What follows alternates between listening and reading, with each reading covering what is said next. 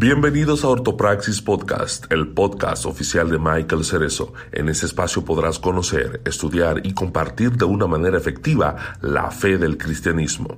Nos enfocaremos no solo en la ortodoxia de las escrituras, sino también en la praxis de ella en nuestro día a día. Saludos, eh, bienvenidos a otro episodio de Iglesia Podcast y Ortopraxis Podcast. Aquí tengo a mis buenos amigos. Estoy contentísimo porque tengo muy buenos amigos aquí. Este Michael Cerezo de Ortopraxis Podcast. Ahí si quieres saludar ahí, que eh, Michael. Saludos, saludos, bienvenido. Y saludos a la audiencia que se conecta en vivo y nos escucha eh, de forma grabada. Claro, también, claro que sí. Y tenemos a Kevin, que nos está visitando, Kevin Murillo. Eh, tremendo amigo eh, y hermano, a quien de verdad que agradezco, así como Dios me ha regalado a Michael, que de verdad que ha sido una, una cosa que se ha dado muy natural también, este, que me regala, Dios me ha regalado a Kevin, no Kevin me ha regalado a Dios, Dios me ha regalado a Kevin. Este, eh, y estoy muy contento de poder, para mí es un súper privilegio poder compartir este episodio con ellos. y pues eh, al final, Michael, como siempre, va a estar dando las redes sociales de nosotros, este, porque yo soy malísimo para esto. Eh, y nada, sí, Emanuel, saluditos por ahí, qué bueno. Y a todos aquellos que siempre nos escuchan fielmente, estoy muy contento definitivamente de hacer este episodio. Eh, para los que nos escuchan en Iglesia Podcast, estamos continuando la serie Gato por Liebre. Eh, y esta serie, para eh, hacer un recuento rapidito, es una serie que está dedicada a recuperar eh, ciertos conceptos y ciertos aspectos fundamentales de la fe, que lamentablemente han sido tergiversados, ya sea por la cultura popular, eh, que se ha, metido también en la cultura popular cristiana, y eh, ha llegado a un punto en que ahora se nos hace tan difícil poder seguir ciertos aspectos de la palabra porque ya no entendemos lo que significan, ya que eso las, sus definiciones han sido totalmente tergiversadas. Así que estamos tratando de recapturar eh, esos, esas definiciones de acuerdo a la palabra. Y el tema de hoy eh, el episodio de hoy lo hemos eh, titulado Tabú del Amor Perdido. Eso suena como a telenovela, pero este, realmente eh, hemos estado en los últimos episodios de Gato por Liebre, hemos estado hablando del amor y estuvimos hablando primero del amor perfecto, el amor ágape, el amor de Dios. y continuamos hablando eh, del amor Sergey, eh, que es el amor, ¿verdad? Eh, cariñoso, el que de, de, de, cariño, ¿no? Es, muy, es bastante físico y es muy fácil de obtener cuando tú pues, te encariñas con alguien o sencillamente cuando tienes amistades o personas que ya están alrededor tuyo, que las cuales tú te acostumbras y puedes convivir con ellos, pues ahí se demuestra el amor Sergey. Hablamos del amor filial, que es el amor que tienes con las amistades y puede ser un amor muy profundo. Eh, y hoy vamos a estar hablando del amor eros, que viene siendo el amor romántico. Y quiero eh, hacer hincapié en que todos estos tipos de amor son eh, categorías que establecían los griegos, los antiguos griegos. estas palabras que estamos tratando de definir o eh, utilizar, realmente al final a la postre, en la palabra se van a filtrar a través del amor perfecto, que es el amor ágape. Así que eh, lo que hemos estado hablando es cómo podemos demostrar el amor ágape, ese amor perfecto, el cual realmente no tenemos la capacidad de hacerlo completo, ¿no? De, llevarlo a cabo completo, pero eh, poder buscar cómo practicar ese amor perfecto en cada uno de nuestros tipos de relaciones y, es, y cada una de esas manifestaciones del amor. ¿Verdad? A diferencia del amor filial, eh, la palabra amor eros no está en la palabra, eh, no está en la Biblia, ¿no? O sea, eh, per se. Sí se habla, se describe y esto, pero realmente la palabra per se no está, pero sí está, se habla del amor romántico y cómo se debería manifestar ese amor romántico. si vamos a hablar entonces qué, qué es el amor eros, el amor eros viene siendo, no se debe confundir con eros de erótica, aunque envuelve, ¿verdad? Eh, también el componente sexual es más bien el amor romántico.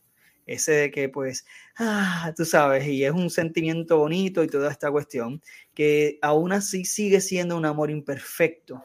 Y eso lo vamos a ver en cómo también hoy en día se ha manifestado tanto eh, en las relaciones que vemos hoy en día cotidianas en nuestras ciudades, en nuestros pueblos, eh, entre nuestras amistades, a veces nosotros mismos y el tipo de amor que nosotros vivimos eh, y cómo ha sido tal vez afectado por la visión precisamente mundana de esto mismo. ¿okay? Así que hoy vamos a estar precisamente definiendo a través de la palabra esto. Me parece sumamente importante el tema porque, eh, eh, como hablaba los otros días eh, con Kevin y también lo he hablado con Michael anteriormente, es que el enemigo ha buscado atacar la estructura de la familia para poder destruir también la sociedad. Y sabemos que la familia tradicional, como Dios la estableció, es, está en peligro de extinción y esto es, bien triste y es un peligro grandísimo. Por eso es que hoy estamos aquí hablando de este tema. Bueno, pues me parece importante que ya empecemos por aquí. Me gustaría, eh, como primer punto, hablar del noviazgo, ¿verdad? Eh, no sé, cada uno de nosotros, yo no sé, eh, hemos tenido nuestras experiencias de noviazgo, tal vez este, aún desde la escuela eh, uno pues puede ver que a veces hasta los amigos de uno pues, pasan por esas experiencias y no sé, hay diferentes definiciones de noviazgo que tal vez pues podemos ver cómo la gente las practica. Eh, y no sé, muchachos, no sé qué ustedes opinan acerca de este tema. Yo quisiera, eh, no sé, ¿qué, problemas ustedes pueden ver? No sé, y ahí pues, qué sé yo, este, eh, Michael, no sé si quieres empezar tú diciendo, pues, como, ¿qué, problema tú, tú, tú, puedes ver ahora mismo, eh, hoy en día, con, con, la definición de noviazgo y cómo el noviazgo se está representando en nuestra sociedad? Bueno, eh, hoy, en la cultura de hoy, en los jóvenes de hoy, quizás el, el hecho de tú tener un novio, pues ya no implica que, o sea, ya, ah, por lo menos antes, cuando uno se hacía novio de una persona, pues uno, como cristiano, pues uno ya iba mirando hacia el, hacia el matrimonio. Y el proceso del noviazgo, pues era, pues un, valga la redundancia, un proceso para uno conocer a la persona, eh, etc. Hoy, eh, lamentablemente, yo no lo veo así. O sea, yo no, yo no veo que que los jóvenes de hoy lo, vean de la misma manera como se veía antes, o al menos como yo lo veía, eh, la parte del noviazgo. Eh, quizás el noviazgo es como, pues, mm, mm, no sé, como mi pareja o algo de transición, no sé. A lo mejor le, esté yo eh, adelantándome o pudiera, pudieran decir que estoy juzgando, pero es lo que puedo percibir por la sociedad en que vivimos. Eh, pues, eh, entiéndase con la revolución del Internet eh, y pues, también lo vamos a tocar más adelante, pero también el, hecho de uno pues, no comprometerse al punto del casamiento, tanto por cristianos y no cristianos, tú sabes. Eh, ambos lados, ¿no? Eh, pero creo que es por, eh, creo que es eso, mano, lo, consideran más o lo ven más como, como algo transicional, no sé, no sé si me estoy dando a entender. Claro, claro. No sé, Kevin, si quieres también tú abundar entonces en el tema también. ¿Cómo tú lo ves? ¿Qué problemas tú ves así ahora mismo social con el aspecto del noviazgo? Definitivo, mano, y, saludos a toda la audiencia. Para mí siempre, obviamente. Bendito que yo no te deje saludar. No te deje saludar. yo me siento entre, olvídate, yo. Mira, pues pensando específicamente en lo que estás hablando de, los jóvenes y ¿verdad? su percepción de lo que debe ser el, noviazgo. Y, ¿verdad? Viniendo de, ser maestro, eh, veo esto mucho y es eh, la necesidad de estar con alguien para, para sentirse aceptado, ¿verdad? Eh, y sentirse como que especialmente muchas, ¿verdad? Yo no, no quiero decir ni por nene o por nena, ¿sabes? Estamos hablando de que tú estás con una persona y esa persona, eh, tú entiendes que, que, te está aceptando tu físico, te está aceptando, ¿verdad? Tu personalidad, tu intelecto y todo lo que viene con tu paquete. Eh, y eso es una cosa, ¿verdad? La necesidad de la aceptación. Yo creo que otra de las cosas que, que ¿verdad? podemos añadir a eso es la presión social, como que fulanito tiene novia o fulanito tiene novio, lo que sea, yo necesito también, yo, yo, no me puedo quedar atrás, ¿ves? Es, ese tipo de, de, presión y a esa presión tú le añades el que quiero una pareja para que esa pareja me satisfaga unas necesidades no solamente emocionales ni psicológicas, unas necesidades sexuales, ¿ves? Este, y te lo digo porque lo he escuchado entre, entre mis mismos estudiantes y uno, ¿sabes? Trata de, de, sembrar un poquito de la semilla ahí, pero las experiencias son, maestro, me dejé de mi novio porque me estaba pidiendo que yo le enviara fotos, tú sabes, y es como que, ya, che, mano, en serio.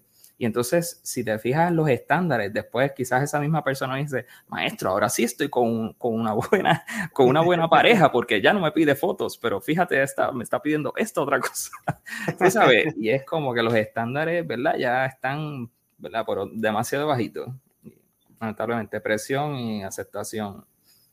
Sí, y fíjate, eh, aquí me gustaría aclarar, porque eh, es un yo, he pecado también de esto y es que a veces pensamos que este problema es solamente de la generación que viene, pero la realidad es que es un problema que viene, o, que aunque está entrando en la sociedad aún más abundante en este tiempo, y es algo que está experimentando todas las generaciones, porque ahora mismo estoy hablando de gente en las iglesias también, o sea, esto es un problema que se está metiendo en las iglesias y lleva tiempo. Por ejemplo, cuando ya las personas han tenido alguna experiencia de...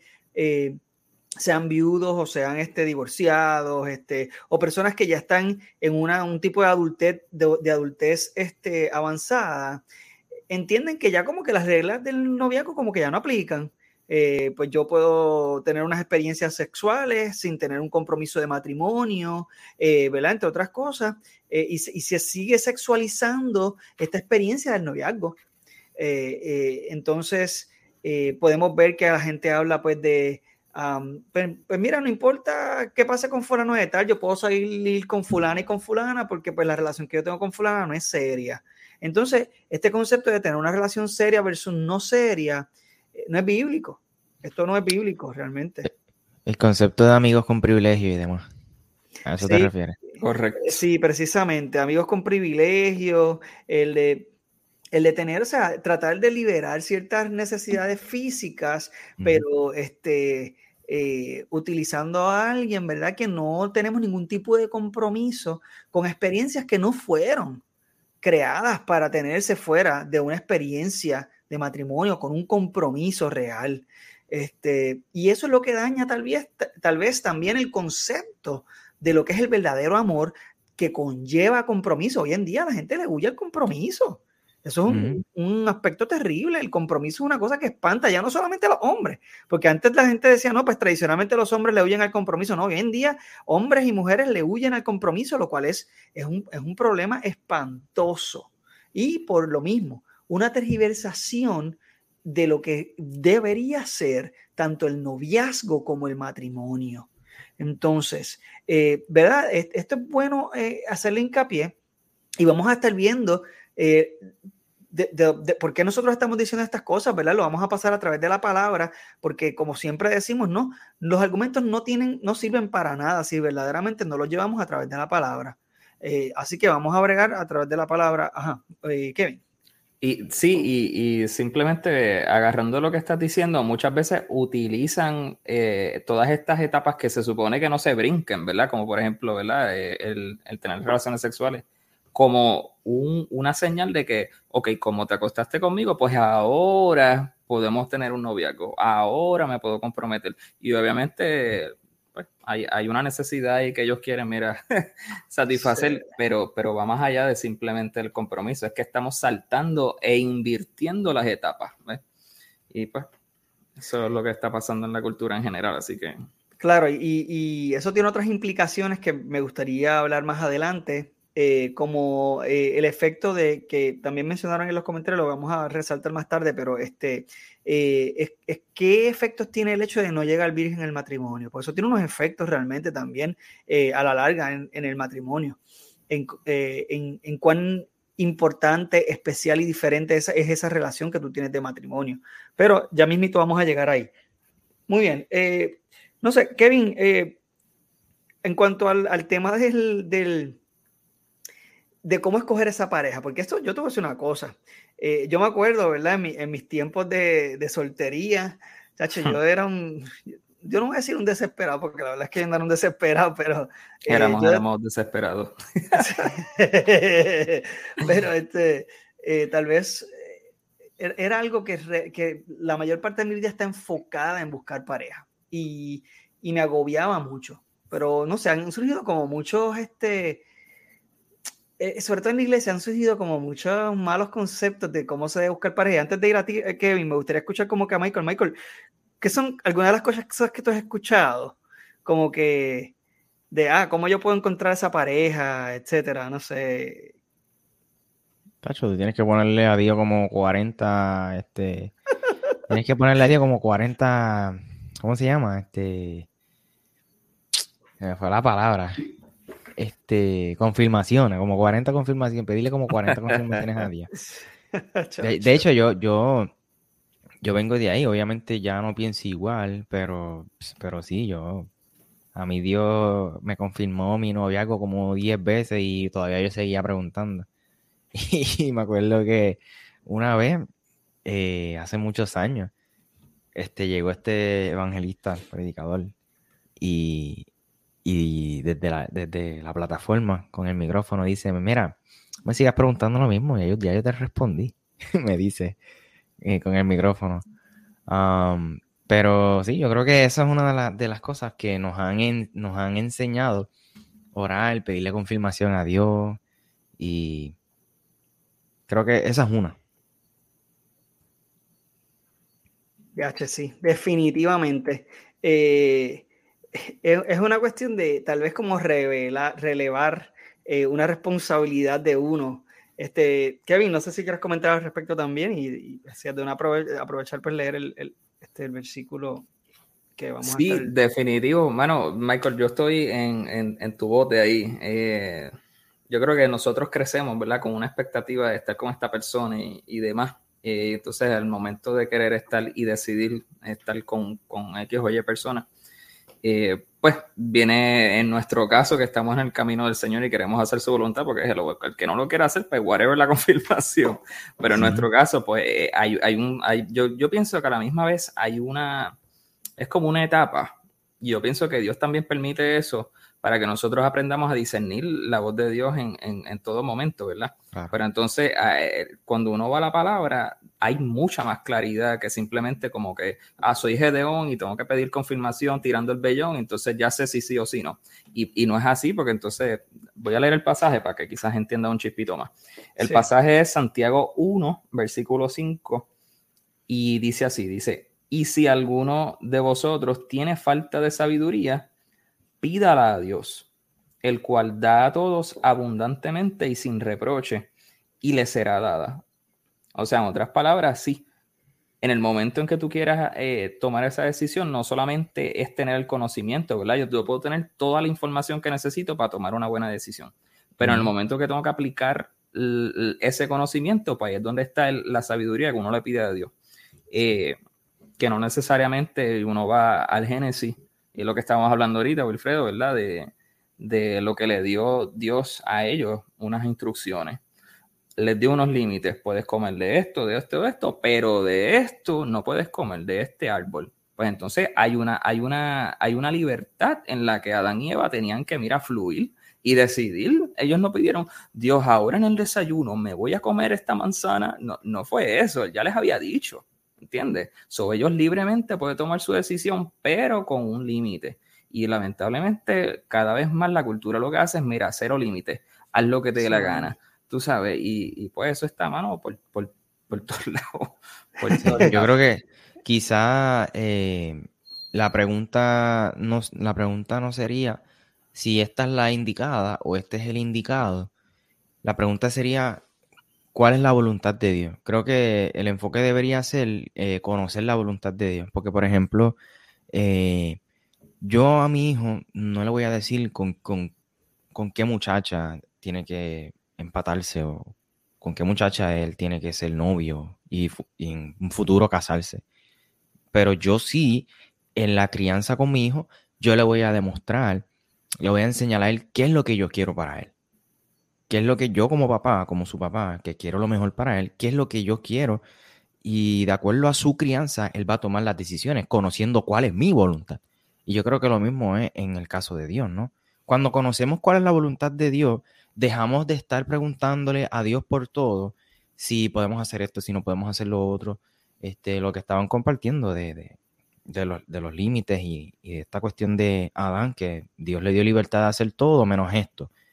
Y no era como que puedo hacer esto, puedo hacer lo otro, no, puedes hacer todo lo que te dé gana, pero esto no. Y yo creo que cuando nos enfocamos en conocer la voluntad de Dios, pues en lugar de estar preguntando por todo, como que eh, pues damos en el punto, ¿no? En eh, que sabemos qué es lo que Dios quiere para nosotros. Que no es que esté mal eh, preguntarle a Dios, ¿no? No quiero hacer ese disclaimer, pero que quizás en, en, ese sentido, pues maduramos en esa área. Definitivo. Y, antes de continuar, Cristian Figueroa, tu pregunta la vamos a responder, ¿ok? No quiero que creas que no la vamos a responder, estamos ¿verdad? dejando eh, la lectura de los comentarios para más adelante. Eh, tienes una pregunta muy buena, pero vamos a hablar también más adelante del, sexo y, qué significa, ¿verdad? En el contexto bíblico. Eh, y creo que ahí podemos contestar tu pregunta también. Y si no, pues de todas maneras al final vamos a, resaltar los comentarios. Este, continuando con esta parte del tema, puede ser muy abrumante este aspecto, tú sabes y yo lo puedo entender. Sin embargo, parte de esa sabiduría eh, e-, es recurrir a personas ¿no? que, tienen relaciones este, exitosas y de acuerdo a lo que el Señor ha establecido. Eh, y una de las cosas que por lo menos a mí me ayudó en ese proceso es hacer una lista de, cosas que para mí eran no negociables eh, y cosas que sí pueden ser negociables en una pareja, porque ese tipo de cosas son las que a mí me van a dejar saber qué personas, con qué personas yo puedo buscar ese tipo de relación profunda. Por ejemplo, para mí en el número uno de verdad estaba, si esta persona no cree en el Señor y no tiene una vida eh, que, quiere, ¿verdad?, seguir al Señor con profundidad y con realidad. Pero eso para mí era un no, no, porque eso iba a ser un problema grave, porque mi vida estaba centrada en el Señor, iba a ser un choque, olvídate, porque la clave está en lo que dice el mismo Jesucristo. ¿Cómo van a dar dos juntos si no estuvieran de acuerdo? O sea, eso es tratar de poner los dos burros que, perdón, los dos este toros a arar que tenían el yugo encimita y es como que uno se quiera ir por un lado y el otro para el otro. Entonces, es, ¿cómo va a quedar la línea, verdad? Que del arado, pero va a quedar como una loquera, entonces eso no, no funciona. Eh, así que de esa manera, eh, no solamente ese es el primer aspecto, ¿verdad? Pero fuera de ese aspecto también, hay que buscar personas que tal vez puedan acoplarse a nuestra vida. Yo, yo les voy a decir una cosa, fuera de lo que es bien esencial, mi esposa y yo somos súper diferentes, pero súper, súper diferentes, pero súper diferentes, una cosa increíble. Imagínense que ya llega un punto, sí, en que cuando vamos a probar, por ejemplo, un plato por primera vez o algo así, ya yo sé que si ella me dice fo, a mí me va a encantar. O sea, así de seguro. Porque somos bien distintos. Pero dentro de esas diferencias, hay unas cosas que para mí eran no negociables que ella sí tiene y me han permitido tener un, matrimonio exitoso. Muchachos, ¿qué quieren decir? Perdón. Michael, ibas a decir algo, discúlpame, mijo. No, no, no, aquí es igual también. Mi esposa y yo somos bien diferentes en ese sentido. Sí. Este, y, y, te sé qué pasa, que por ejemplo mi esposa, eh, ella siempre ha sido una persona que, que, se expresa mucho con el cuerpo y toda esta cuestión, yo muchachos soy grave en ese sentido, yo no tengo mucha coordinación en el cuerpo y toda esta cosa, sin embargo pues yo sí puedo eh, tocar instrumentos, eh, cosas tal vez que ella no hace y en otras cosas, ¿verdad? sin embargo, eh, cuando eh, en esa lista, eh, que esa lista que es, bien importante que la hagas, que tú estés consciente, te conozcas a ti mismo, a ti misma, para saber qué cosas tú estás dispuesto a negociar y qué cosas no estás dispuesto a negociar. en mi caso, como yo desde adolescente soy cristiano y pues, pues el Señor me rescató, para mí era bien importante que esa persona entendiera que yo no iba a tener sexo hasta el matrimonio. Y para mí eso era importante, porque si la persona no lo iba a entender, me iba a llevar a caer y yo no puedo confiar tampoco en mí mismo. Imagínate una persona que tú tengas que te guste, que te atraiga físicamente y que desarrolles sentimientos eh, profundos y de momento esa persona te dice, tú sabes, pues va a ser mucho más difícil mantenerse firme a que si los dos están alineados con la misma mentalidad, ¿verdad? No sé, son cosas, ¿verdad? Que, que hay que ponerlas en esa balanza. Pero nada, eh, en cuanto a lo del noviazgo, honestamente de eso se puede hacer un episodio completo, así que no nos vamos a quedar ahí, pero eh, quiero que hablemos de la intención de hablar del noviazgo es en el contexto de llegar al matrimonio, y esto es a cualquier edad. Así que no importa si tú has sido casado o casada, no importa si eh, tú tienes 13 años o tienes 50 o 60 años, la palabra es clara. el, el la fornicación es fornicación, no nos gusta usar esa palabra, es una palabra tan fea para muchos, pero es bíblica, mi hermano. Eh, o sea, la fornicación es fornicación. Eh, y es importante que se siga hablando en las iglesias de lo que es fornicación, eh, que ya la gente no se atreve porque ya a veces hasta los mismos líderes no son vírgenes y no han llegado al matrimonio. Entonces, la verdad no deja de ser verdad porque tú no la hayas podido seguir. La verdad sigue siendo verdad, aunque tú no la sigas, aunque tú no, incluso hasta aun si tú no la crees. Así que no te sientas mal en que si tú no has podido esperar y has fallado, no quiere decir que tú no tengas la voz para poder enseñarla, porque al final a la postre, la voz es la voz de Dios que está en la palabra. Y tú puedes usar la palabra de Dios para enseñar la abstinencia hasta el matrimonio. Y que sí es posible la abstinencia del matrimonio. o sea, lo digo por experiencia, que sí es posible, que es difícil, sí, claro que lo es y sobre todo cuando nos, a veces no cuidamos lo que miramos. O mira, a veces tú estás viendo un canal de televisión y te ponen estos anuncios con las mujeres en traje de baño y los hombres también así con los apps, los cuadritos, que a veces no son ni los cuadritos que tiene tu pareja, tú sabes. Y, y se va a ver a uno en el televisor y todo es un bombardeo sexual y, y, entonces también tus compañeros, ya sea de trabajo, de escuela, de universidad, están en este mundo ya rodeado de sexo, la música está bien sexualizada, entonces es bien duro, pero eso no quiere decir que no sea eh, eh, posible. Claro, y la manera de hacerlo posible es lo mismo. Vamos al mismo Jesucristo. ¿Qué es lo que decía Jesús? Si tu mano derecha te es ocasión de caer, córtatela. Hermanos, no es literal, ¿sabes? No se vayan a cortar algún miembro del cuerpo, eh, pero hay que tomar decisiones duras. Conozco en mi juventud personas que destruyeron, eh, bueno, nuestros dispositivos electrónicos en mi tiempo, pues eran las computadoras, no había tabletas, no había este, celulares con acceso a internet, eh, pero conozco personas que cogieron torres de computadoras y las esbarataron.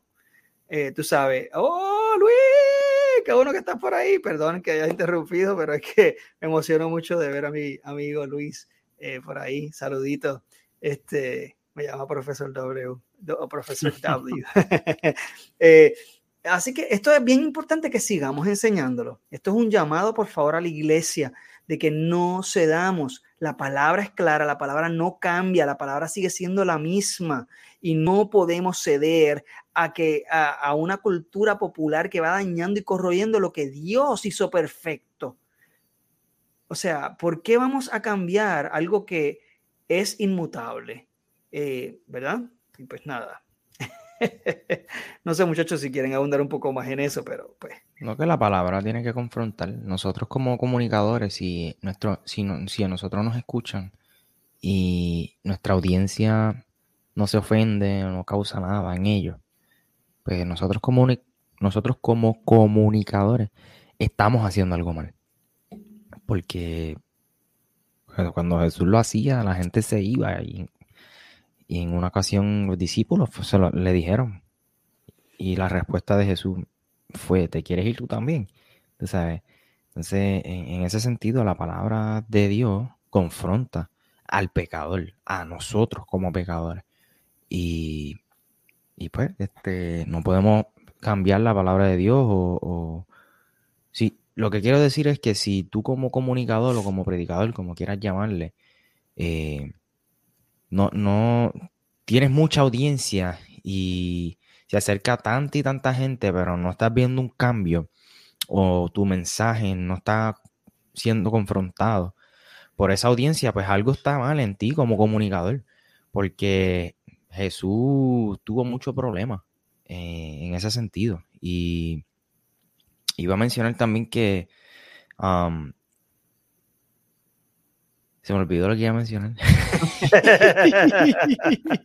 Pero me gusta eso, que el, mensaje, los mensajes tienen que confrontar a la gente y la gente a veces, los pastores a veces por temor tienen temor a, ser confrontativos y la confrontación es bien importante porque el mensaje de la palabra tiene que chocar con nuestras vidas porque nuestras vidas son imperfectas y la palabra de Dios es perfecta. Abner, saluditos, qué bueno, qué bueno que estás por ahí. Este, no sé, Kevin, si también quieres decir algo al respecto, hombre. Sí, nada, realmente reflexionando en lo que estaba diciendo Michael, eh, la realidad es que, ¿sabes? La cultura se mueve en, dirección opuesta, mano, al, al, evangelio. Este, y lo que me hace pensar es que en el momento en que se tenga que decir, pues, número uno, hay, hay que identificar ¿sabes? lo que la cultura te está llevando. Y número dos, hay que estar mega claro de realmente lo que Cristo quiso decir, porque a la, a la misma vez en las mismas iglesias, eh, eh, acuérdate que si, si, la iglesia es este espacio donde están llegando todas estas personas que están consumiendo de los medios, están consumiendo el social media, de las series de televisión, mira, acá rato este, eh, uno ve series en Hulu, en Netflix, y de momento todos estos mensajes, mira, bombardeados.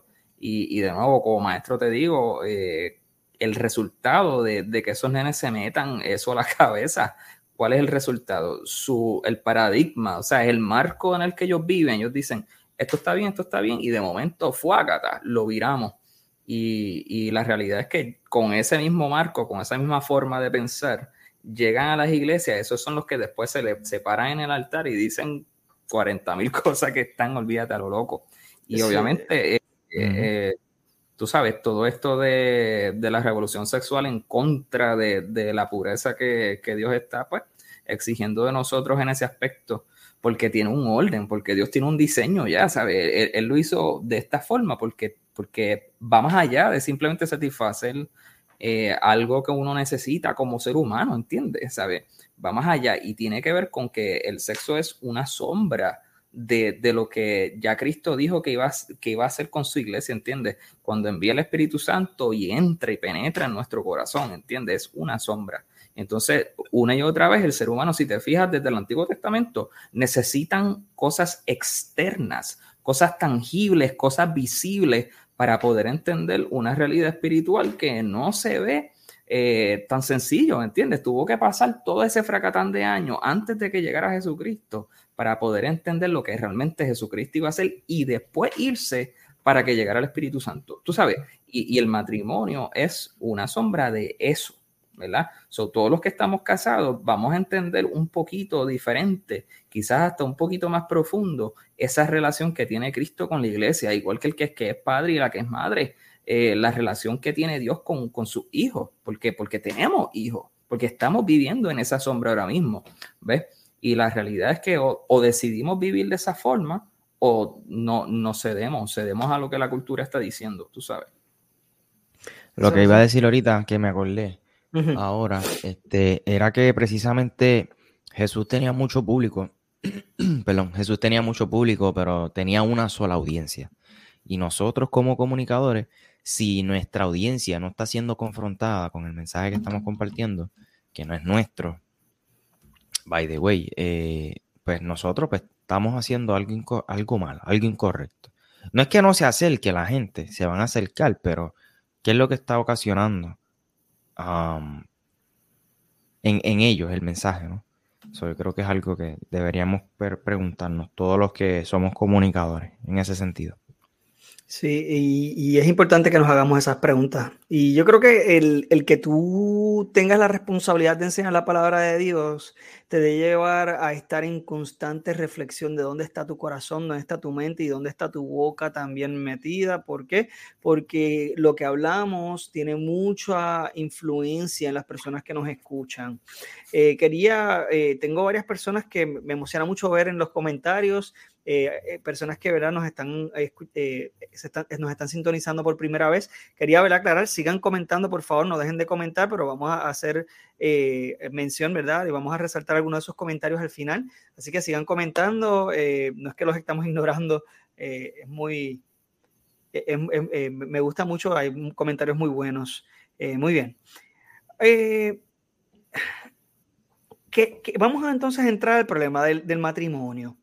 No sé, eh, hoy en día el, matrimonio es algo que la gente le está huyendo.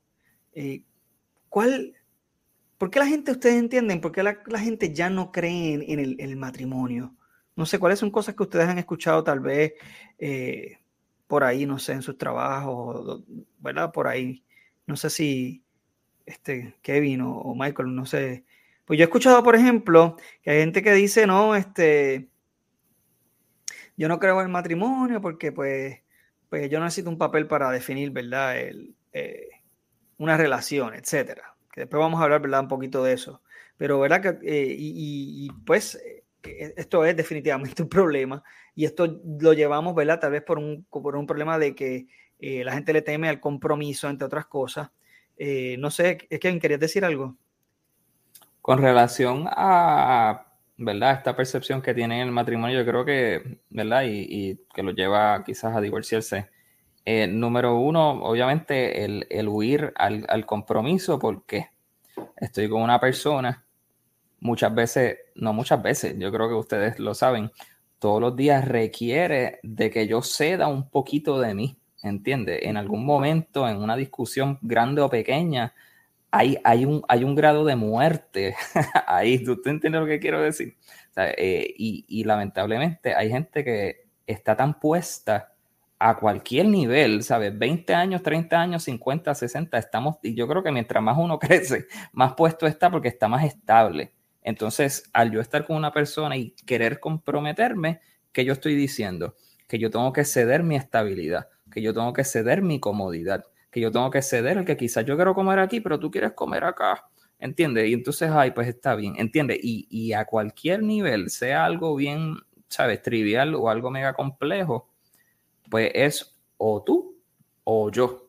Y yo creo que la gente le tiene miedo a decir tú, ¿verdad? Como que es más fácil, mira, ¿sabes qué? Vamos a tener eh, simplemente los privilegios de estar como amigos, pero, pero tú por allá y yo por acá, tú sabes, tú con tus cosas, yo con mis cosas, de vez en cuando un poquito, pero es más fácil.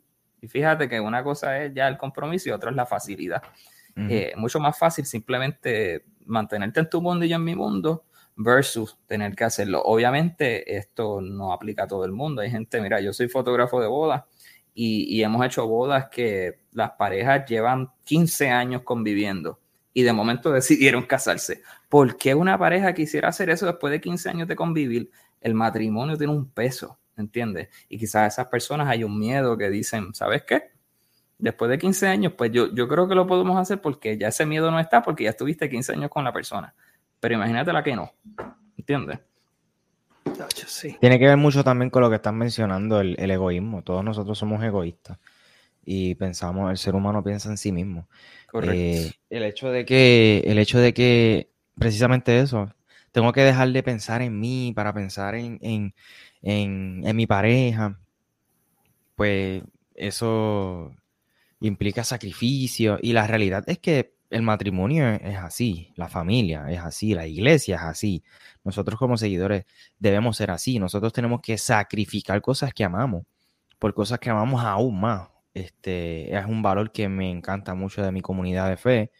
Eh, pero sí, ahora que mencionas eso, Kevin, creo que también eso pudiera ser un, un factor importante en por qué la gente le huye al matrimonio. Mira, yo, yo tengo, tengo varias experiencias con personas que, he visto este mismo patrón. Esto tiene que ver con, ¿verdad? Tiene que ver con moralidad, pero también tiene que ver con un aspecto del corazón que casi nadie eh, toca.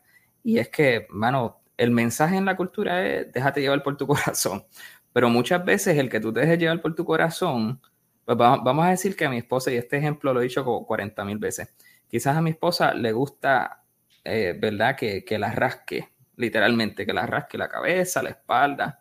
Pero, mano, yo, yo soy un hugger, mi amor, y yo sé que me estás escuchando, tú sabes que yo soy un hugger, y, la cosa es que a ella le gusta que, que yo la rasque. Pues entonces vamos a ver, ¿qué es amor en este caso? Estamos hablando de lo práctico. ¿Qué sería que yo estoy llamando a mi esposa?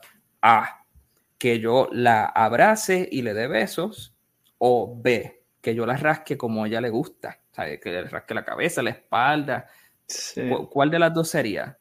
La B, ¿entiendes? Porque entonces, para mí, Ahora, ahora te digo, para mí rascarla, pues, che, me canso. che, que si esto, que si hay que buscar la comodidad. Y sabes que para mí, en, lo, en eso trivial, mano, eso es un sacrificio, brother. Eso es un sacrificio. Entonces, estamos hablando de que muchas veces queremos amar a las personas de una forma y, y, es la manera que a nosotros nos da la gana de amar. Es como que yo soy así, te lo tienes que chupar y ya se acabó. Pues no, mano, pues no, pues eso no es el sacrificio, eso no es el amor del que habla Cristo. Cristo habla de un amor que es sacrificado.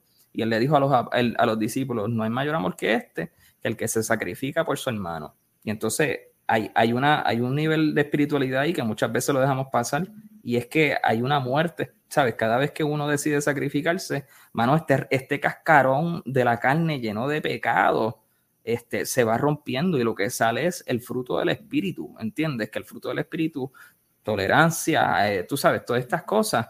Eh, pero fíjate que, que, que, cuando Corintios habla de, de, lo, de la descripción del amor, fíjate qué casualidad, que es la misma descripción que el fruto del espíritu. Mira, eso, eso no es casualidad, brother es que cuando uno muere, el fruto son las descripciones de ese amor. O sea, que ese amor ni tú ni yo lo podemos hacer. No tenemos la capacidad de hacerlo, solamente Dios. O sea, que no hay manera que tú puedas amar a alguien si no tienes a Dios.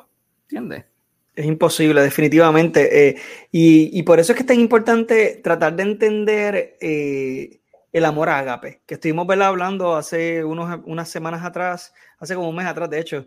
Eh, el amor ágape es el amor perfecto. Ese es, eh, cuando vamos a Primera de Corintios 13, que vamos a hablar un poquito más adelante, eh, las, las, personas utilizan a Primera de Corintios 13 para hablar del amor eros y no se puede confundir el, el, amor que se describe en Primera de Corintios 13 con el amor eros o el amor romántico. ¿Por qué? Porque el amor que se describe en 1 Corintios 13 es el amor de Dios, es un amor perfecto, que es imposible que ninguno de nosotros tal vez podamos representarlo por completo. Sin embargo, está escrito en ese contexto. Si usted lo lee en la, en, en la carta de los Corintios, Pablo está hablando en ese momento de los dones de la iglesia y la iglesia como un cuerpo. ¿Por qué? Él se detendría a hablar del amor romántico cuando él está hablando de los dones tanto en el capítulo 12 como en el capítulo 14 que viene después de ese. O sea, él se detiene a hablar de eso porque él está hablando del amor de Dios y el amor de Dios es lo más importante dentro del concepto de la iglesia, pero también ese amor eh, de Dios, ese amor ágape, es lo que nos va a ayudar a nosotros a aprender a amar en cada una de las esferas de nuestra vida. Y de hecho, el propósito de nosotros estar hablando de estos tipos de amor que hemos estado hablando en estos últimos episodios, incluyendo el día de hoy, es que estamos contrastando un amor imperfecto. El amor eh, romántico, eros, un, eh, es, se basa más en sentimientos, pero ese, ese amor no es un amor real, no es el amor que Dios nos ha llamado a tener. Y eso lo vamos a ir viendo en los pasajes que vamos a ir viendo ahora más adelante. Eh, y ya mismo vamos a entrar en esos pasajes. Y en lo que verdaderamente debería ser el amor en la pareja, que no debería ser, incluso va a sonar como extraño, pero no debería ser eros, debería ser un amor ágape. Y eso es lo que vamos a ir viendo, ¿verdad? Más adelante, porque esa diferencia. Pero, eh, eh, ¿verdad? Yendo en esta misma línea, yo quiero, quiero también auscultar un poquito eh, o, observar las razones principales porque las personas o los matrimonios eh, o, la, parte de las parejas en o el romance en, muchos de los casos falla. O sea, ¿cuáles son esas causas? Pues mira, por ejemplo, podemos ver que hay unas falsas, expectativas que las personas desarrollan de su pareja. Entonces, tomamos lo que pues vemos en, las películas, yo, lo menciono mucho, yo soy en peliculero, gente, eh, y la realidad es que ¿verdad? yo soy uno que lloro más que mi esposa en las películas, ¿okay? O sea, yo no, yo soy bastante sentimental. María Wilfredo, yo también. Sí. yo soy un llorón, quien me conoce sabe que soy un llorón. Este, pero eh, pues yo, yo, yo, veo las películas, pero entiendo que las veo por entretenimiento. Sin embargo, si nos dejamos llevar eh, por esas películas románticas, comedias románticas, para definir lo que es el amor, vamos a tener un fracaso total. Porque en estas películas se representa un amor que es falso. Y en donde, por ejemplo, si el hombre es el que escribe el guion, la mentalidad de la mujer va a ser bien para el hombre, tú sabes, y las mujeres tienen una mentalidad bien, bien, este, bien masculina y, viceversa. Y voy a dar un ejemplo, ¿verdad? No quería mencionar eh, nombre, pero eh, hace varios años, bastantes años, se hicieron populares las películas de Twilight, ¿verdad? Entonces, yo me reía, yo las vi todas, ¿verdad? Honestamente las vi todas, pero este, una de las cosas que me daba gracia e incluso me, hasta me, enojaba un poquito con, con, con, la, con la historia es que ninguno de los hombres en la historia pensaba como hombre. Claro, porque eran vampiros y lobos, ¿sabes? Yo no sé cómo piensa un lobo, yo no soy lobo. Pero, pero, ahí es donde vienen precisamente las falsas expectativas de que, ah, este hombre debe saber, o sea, un hombre que me ama de verdad debe saber qué es lo que yo quiero, eh, debe venir sin que yo, antes de yo tener el pensamiento, ya tiene lo que yo quiero ahí enfrente de mí y hacer ese detalle especial, etcétera. Y viceversa, también ocurre con eh, hombres que están esperando de mujeres un aspecto que no toma en consideración tal vez tanto sus sentimientos, que, que eh, a veces en muchas ocasiones he escuchado hombres que esperan algo mucho más, este, una relación tal vez un poco más sexual o física, eh, entre otras cosas, ¿no? O sea, y claro, esto puede pasar de hombre y de mujer, pero son falsas expectativas que nos creamos eh, y esto daña y corroe totalmente lo que un matrimonio y una pareja debería ser, en donde al contrario, en vez de ser ofensivo, aquellos que les gusta el deporte, yo no soy deportista, ¿verdad? Pero realmente entiendo lo que significa, porque sí me gusta ver a veces ciertos deportes. O sea, es eh, eh, un asunto, a veces venimos ofensivo de que, ah, me tienes que conocer y me aceptas. No, no, eh, nuestro acercamiento debería ser más defensivo, no realmente porque estemos a la defensiva, no lo tomemos de esa manera, sino defensivo en el sentido de que vamos a entrar de una manera humilde, esta humildad es lo que estaba mencionando Kevin adelante, anteriormente, eh, que se necesita para que el matrimonio tenga éxito, tenemos que morir aquí a lo que yo quiero, morir a lo que, a, lo que me, eh, tú sabes, me llena a mí, me hace feliz a mí. Si tú te acercas a una pareja para ser feliz y si tú buscas una pareja para ser feliz, ya fracasaste a, a la soltar, porque Ahí es donde vamos a la definición de lo que realmente es el amor. El amor no es buscar a alguien que me haga feliz a mí y que me llene a mí. Es totalmente lo contrario. Y eso es lo que vimos en el amor agape. Totalmente lo contrario. Es que la otra persona se sienta feliz, que la otra persona se sienta llena. ¿Y cómo yo logro eso? Cediendo a lo que yo soy, cediendo a lo que yo quiero, cediendo a lo que yo siento, Así que mis sentimientos pasan a un segundo plano, lo que yo quiero pasa a un segundo plano. Por eso es que es tan importante que hagamos esa lista de cosas que es tan importante que esa persona tenga. Lo otro es negociable.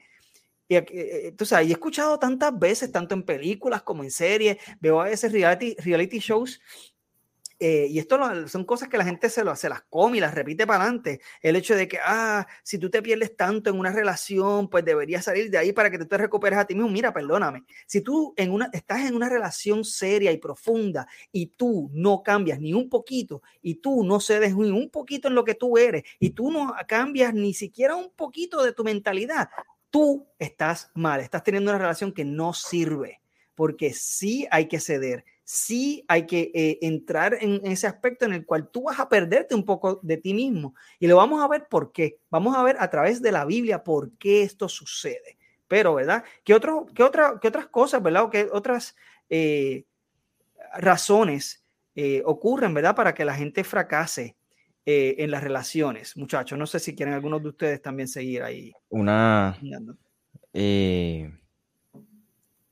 un mal entendimiento de cuál es el rol del hombre y cuál es el rol de la mujer en la pareja, en el matrimonio. Que eso pues, con todos estos movimientos y con todas estas ideologías que hay hoy en nuestra sociedad, pues lamentablemente han entrado a la iglesia. Y hoy hay un, eh, hoy no sabemos, vamos, me voy, me voy lejos, hoy no sabemos cuál es el rol de, de, cada quien. Y la mujer quiere hacer el rol del hombre y el hombre de la mujer. Y eso no es el diseño de Dios.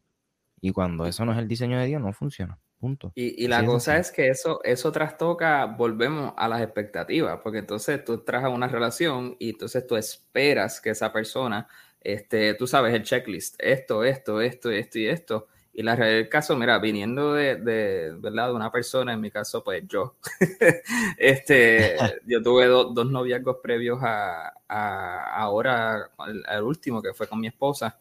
Eh, y ahora yo, yo miro para atrás y, y reflexiono y digo, ya, chido, estaba, estaba al garete porque el problema, el problema de tener falsas expectativas, número uno, es que si esa persona no cumple las expectativas, tú te das la tarea y, mano, eso es la chuleta full de decir, tú no cumpliste aquí. Entonces pasas capítulo, bla, bla, bla, bla, no hiciste esto y esto y esto y esto.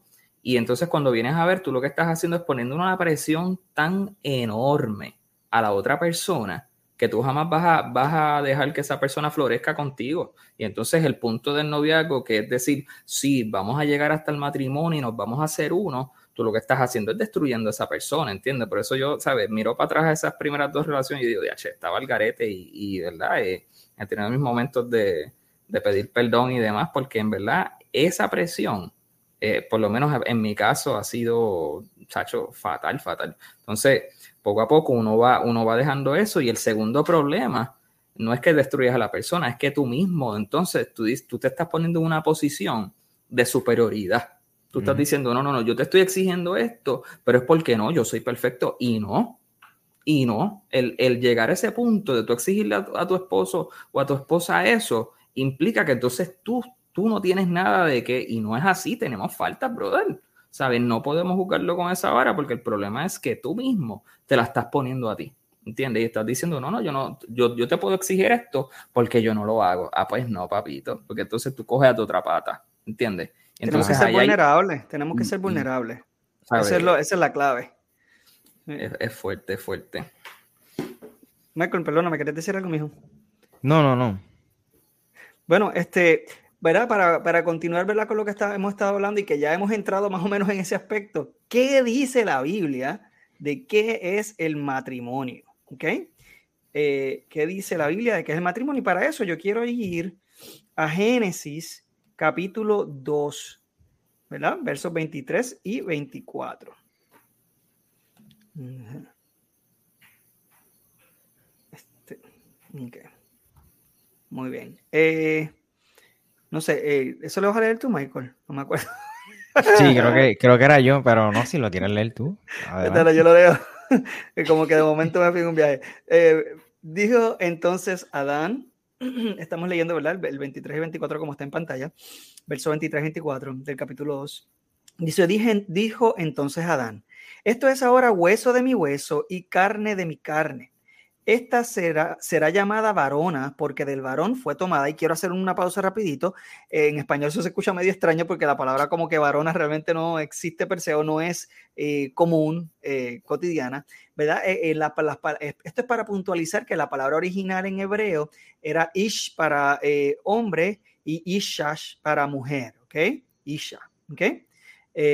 lo que se parece muchísimo ambas palabras, ¿ok? Y esto se quería puntualizar en el pasaje. Dice, y continúa diciendo, eh, por tanto, eh, ah, perdón, porque el varón fue tomado así. Por tanto, dejará el hombre a su padre y a su madre y se unirá a su mujer y serán una sola carne. Y estaban ambos desnudos, Adán y su mujer, y no se avergonzaban.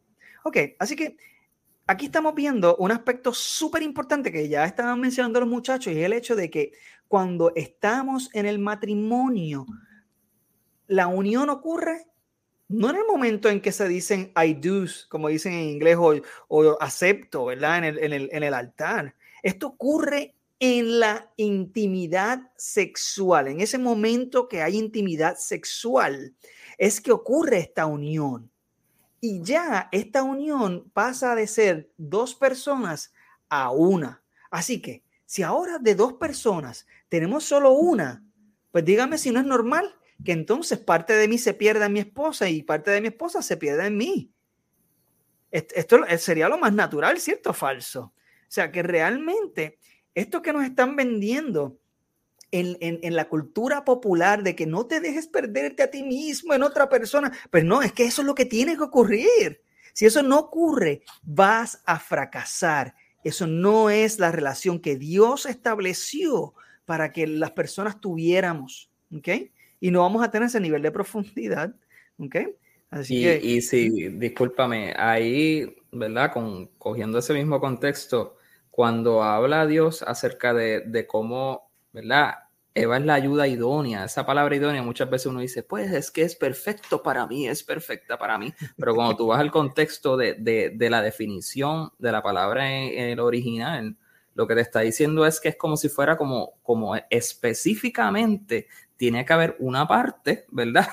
Eh, que encaja y la otra que entra. O sea, tiene que haber un, un joining, tiene que haber un unir eh, particular. Es como un rompecabezas. Tiene una pieza y entra en la otra pieza. Tú sabes que obviamente eso descarta por completo cualquier teoría que pueda haber. Eh, que tú digas, no, porque este, si yo tengo, ¿verdad? Eh, algún tipo de tendencia homosexual, pues entonces, no, porque es que también, no, ¿por qué no? Porque Dios hizo a la mujer con, ¿verdad? Un, genital sexual que va específicamente con el hombre, ¿entiendes? Esa idoneidad del hombre a la mujer va ahí, punto, punto, punto.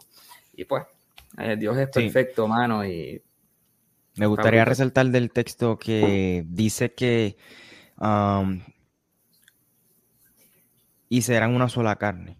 Eh, por tanto, dejará un hombre su padre a su madre, se unirá a su mujer y serán una sola carne. Hay otras versiones que dicen que se funden, ¿no? Como que se... Eh, lo cual, pues ya en el matrimonio dejamos de pensar, tú y yo por nosotros. Lo, tú, o sea, lo tuyo, lo mío. No, no, no. Ahora es lo de nosotros. Eh, ya. O sea, quitarnos ese, ese, pensamiento de que aún en el matrimonio, ella tiene lo de ella, yo tengo lo mío. No, no, no. Eh, es todo de ambos, tú sabes, pues somos uno. Eh, y eso tiene que ver con cosas materiales y con cosas que no son materiales. Así que cero capitulaciones, Corillo. Esa es, la, verdad. Eso duele, pero para bien y para mal, porque hay personas que hacen capitulaciones más bien para que, pues, por ejemplo, no compartir deudas o algo así, pero la realidad es que... Lo y capitulaciones ya tú estás plantando el divorcio, caballo. capitulaciones ya tú estás plantando el divorcio. Que eso es otro aspecto, de hecho, que queríamos traer, es el, hecho de que hoy en día la mayoría de los, de los matrimonios fracasan porque tienen el divorcio como última opción. ¿Ok? Así se, en el matrimonio se intenta todo y se logra intentar absolutamente todo, así que, y como último recurso, pues el divorcio. Ahí es donde fallamos, porque la palabra nunca te dice que debe haber como última opción el divorcio. El divorcio no debe ser una opción. La única razón en la cual debería algún divorcio, y eso es a discreción de las personas, porque ni siquiera te dice que lo haga realmente, que el mismo Jesucristo cuando habla del divorcio, lo que dice es si hay algún tipo de, adulterio, ¿verdad? Y claro, eh, si, hay un, si hay un tipo de abuso que es eh, obviamente que atenta contra la seguridad de una persona, pues mira, no te debes quedar en ese matrimonio, claro, pero fuera de ahí, no, no, no. Eh, realmente la palabra no, el tener el divorcio como último recurso, ya te hace tenerlo como recurso. Vas a llegar ahí, te lo puedo asegurar. ¿Por qué? Porque el matrimonio va a hacer que tú cuestiones hasta la última fibra de tu ser y tú vas a tener que confrontarlo con las diferencias de tu pareja. Y, vas a encontrarte en muchas ocasiones en las cuales te vas a querer quitar porque es duro. Es súper duro, pero cuando tú aprendes a morir a ti mismo y a considerar a esa otra persona, que tú estás dispuesto a ceder y viceversa. Yo voy a decir una cosa, hay unos conflictos que pueden ser bien duros, que te pueden hacer pensar lo mejor es largarme de aquí, pero el quedarte va a ser esa diferencia. Y yo le voy a decir una cosa, dicho por experiencia, ¿verdad? Que llevo con mi esposa ya 16 años, casados, ¿verdad? Llevamos 10, este, casi 11 de hecho. Eh, o sea, lo que ha hecho la diferencia es que hay que estar dispuesto a resolver los asuntos hay que estar dispuesto a, resolver los conflictos y que ah, es duro, duele, no, nos vamos a hacer mucho daño, pero en el camino va a haber mucha reconstrucción. A veces ese dolor y ese daño que nos hacemos es necesario que se haga. Es como cuando tú quieres hacer una renovación en tu casa. Tú no puedes renovar, eh, por ejemplo, eh, tu baño completamente si tú no lo destruyes primero o por lo menos no sacas lo que quieres cambiar. Tú quieres cambiar las losas de tu baño, mano, tú tienes que romper las viejas tienes que romperla. Y eso es lo que duele dentro de uno.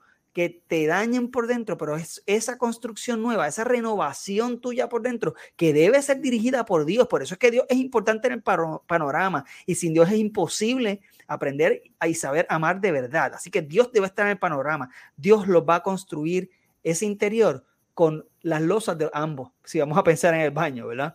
Así que ya las losas no van a ser de Wilfredo con una W ahí, no, no, no, va a ser de Wilfredo y Cintia. Y ese baño nuevo, ¿verdad? Interno o ese cuarto interno de nosotros va a tener ya más de la otra persona.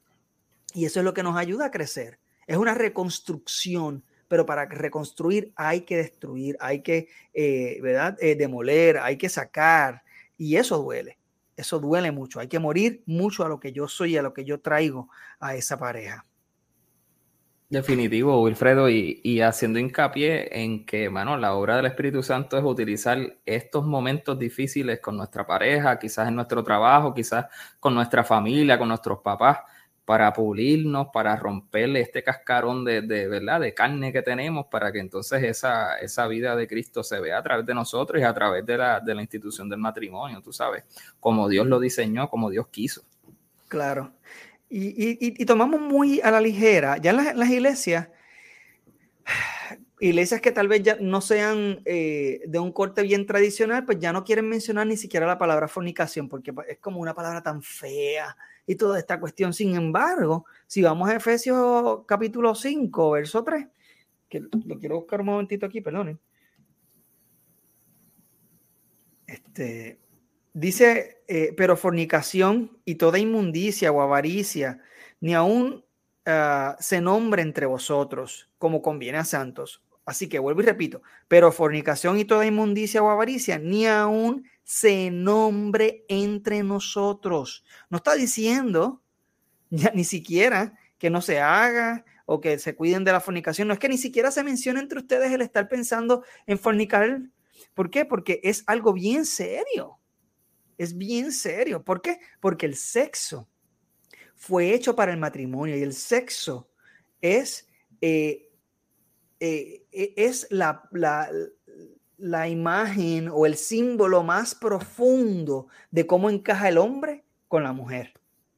Y esa unión, mira, eso es la pieza. Las piezas están hechas, ¿verdad? Eh, no, no, quiero ser muy gráfico, ¿verdad? Pero cuando usted está haciendo un rompecabezas, siempre hay una piececita que tiene un hueco y la otra tiene una protuberancia y la protuberancia va en el hueco y de esa manera el, hombre y la mujer eh, encajan, ¿no? Así que esa pieza es la que va a lograr que ambos eh, se conviertan en uno. ¿Ok? no sé, muchachos, que quieran, si quieren aportar algo más ahí, perdón, yo como que me, me envolví.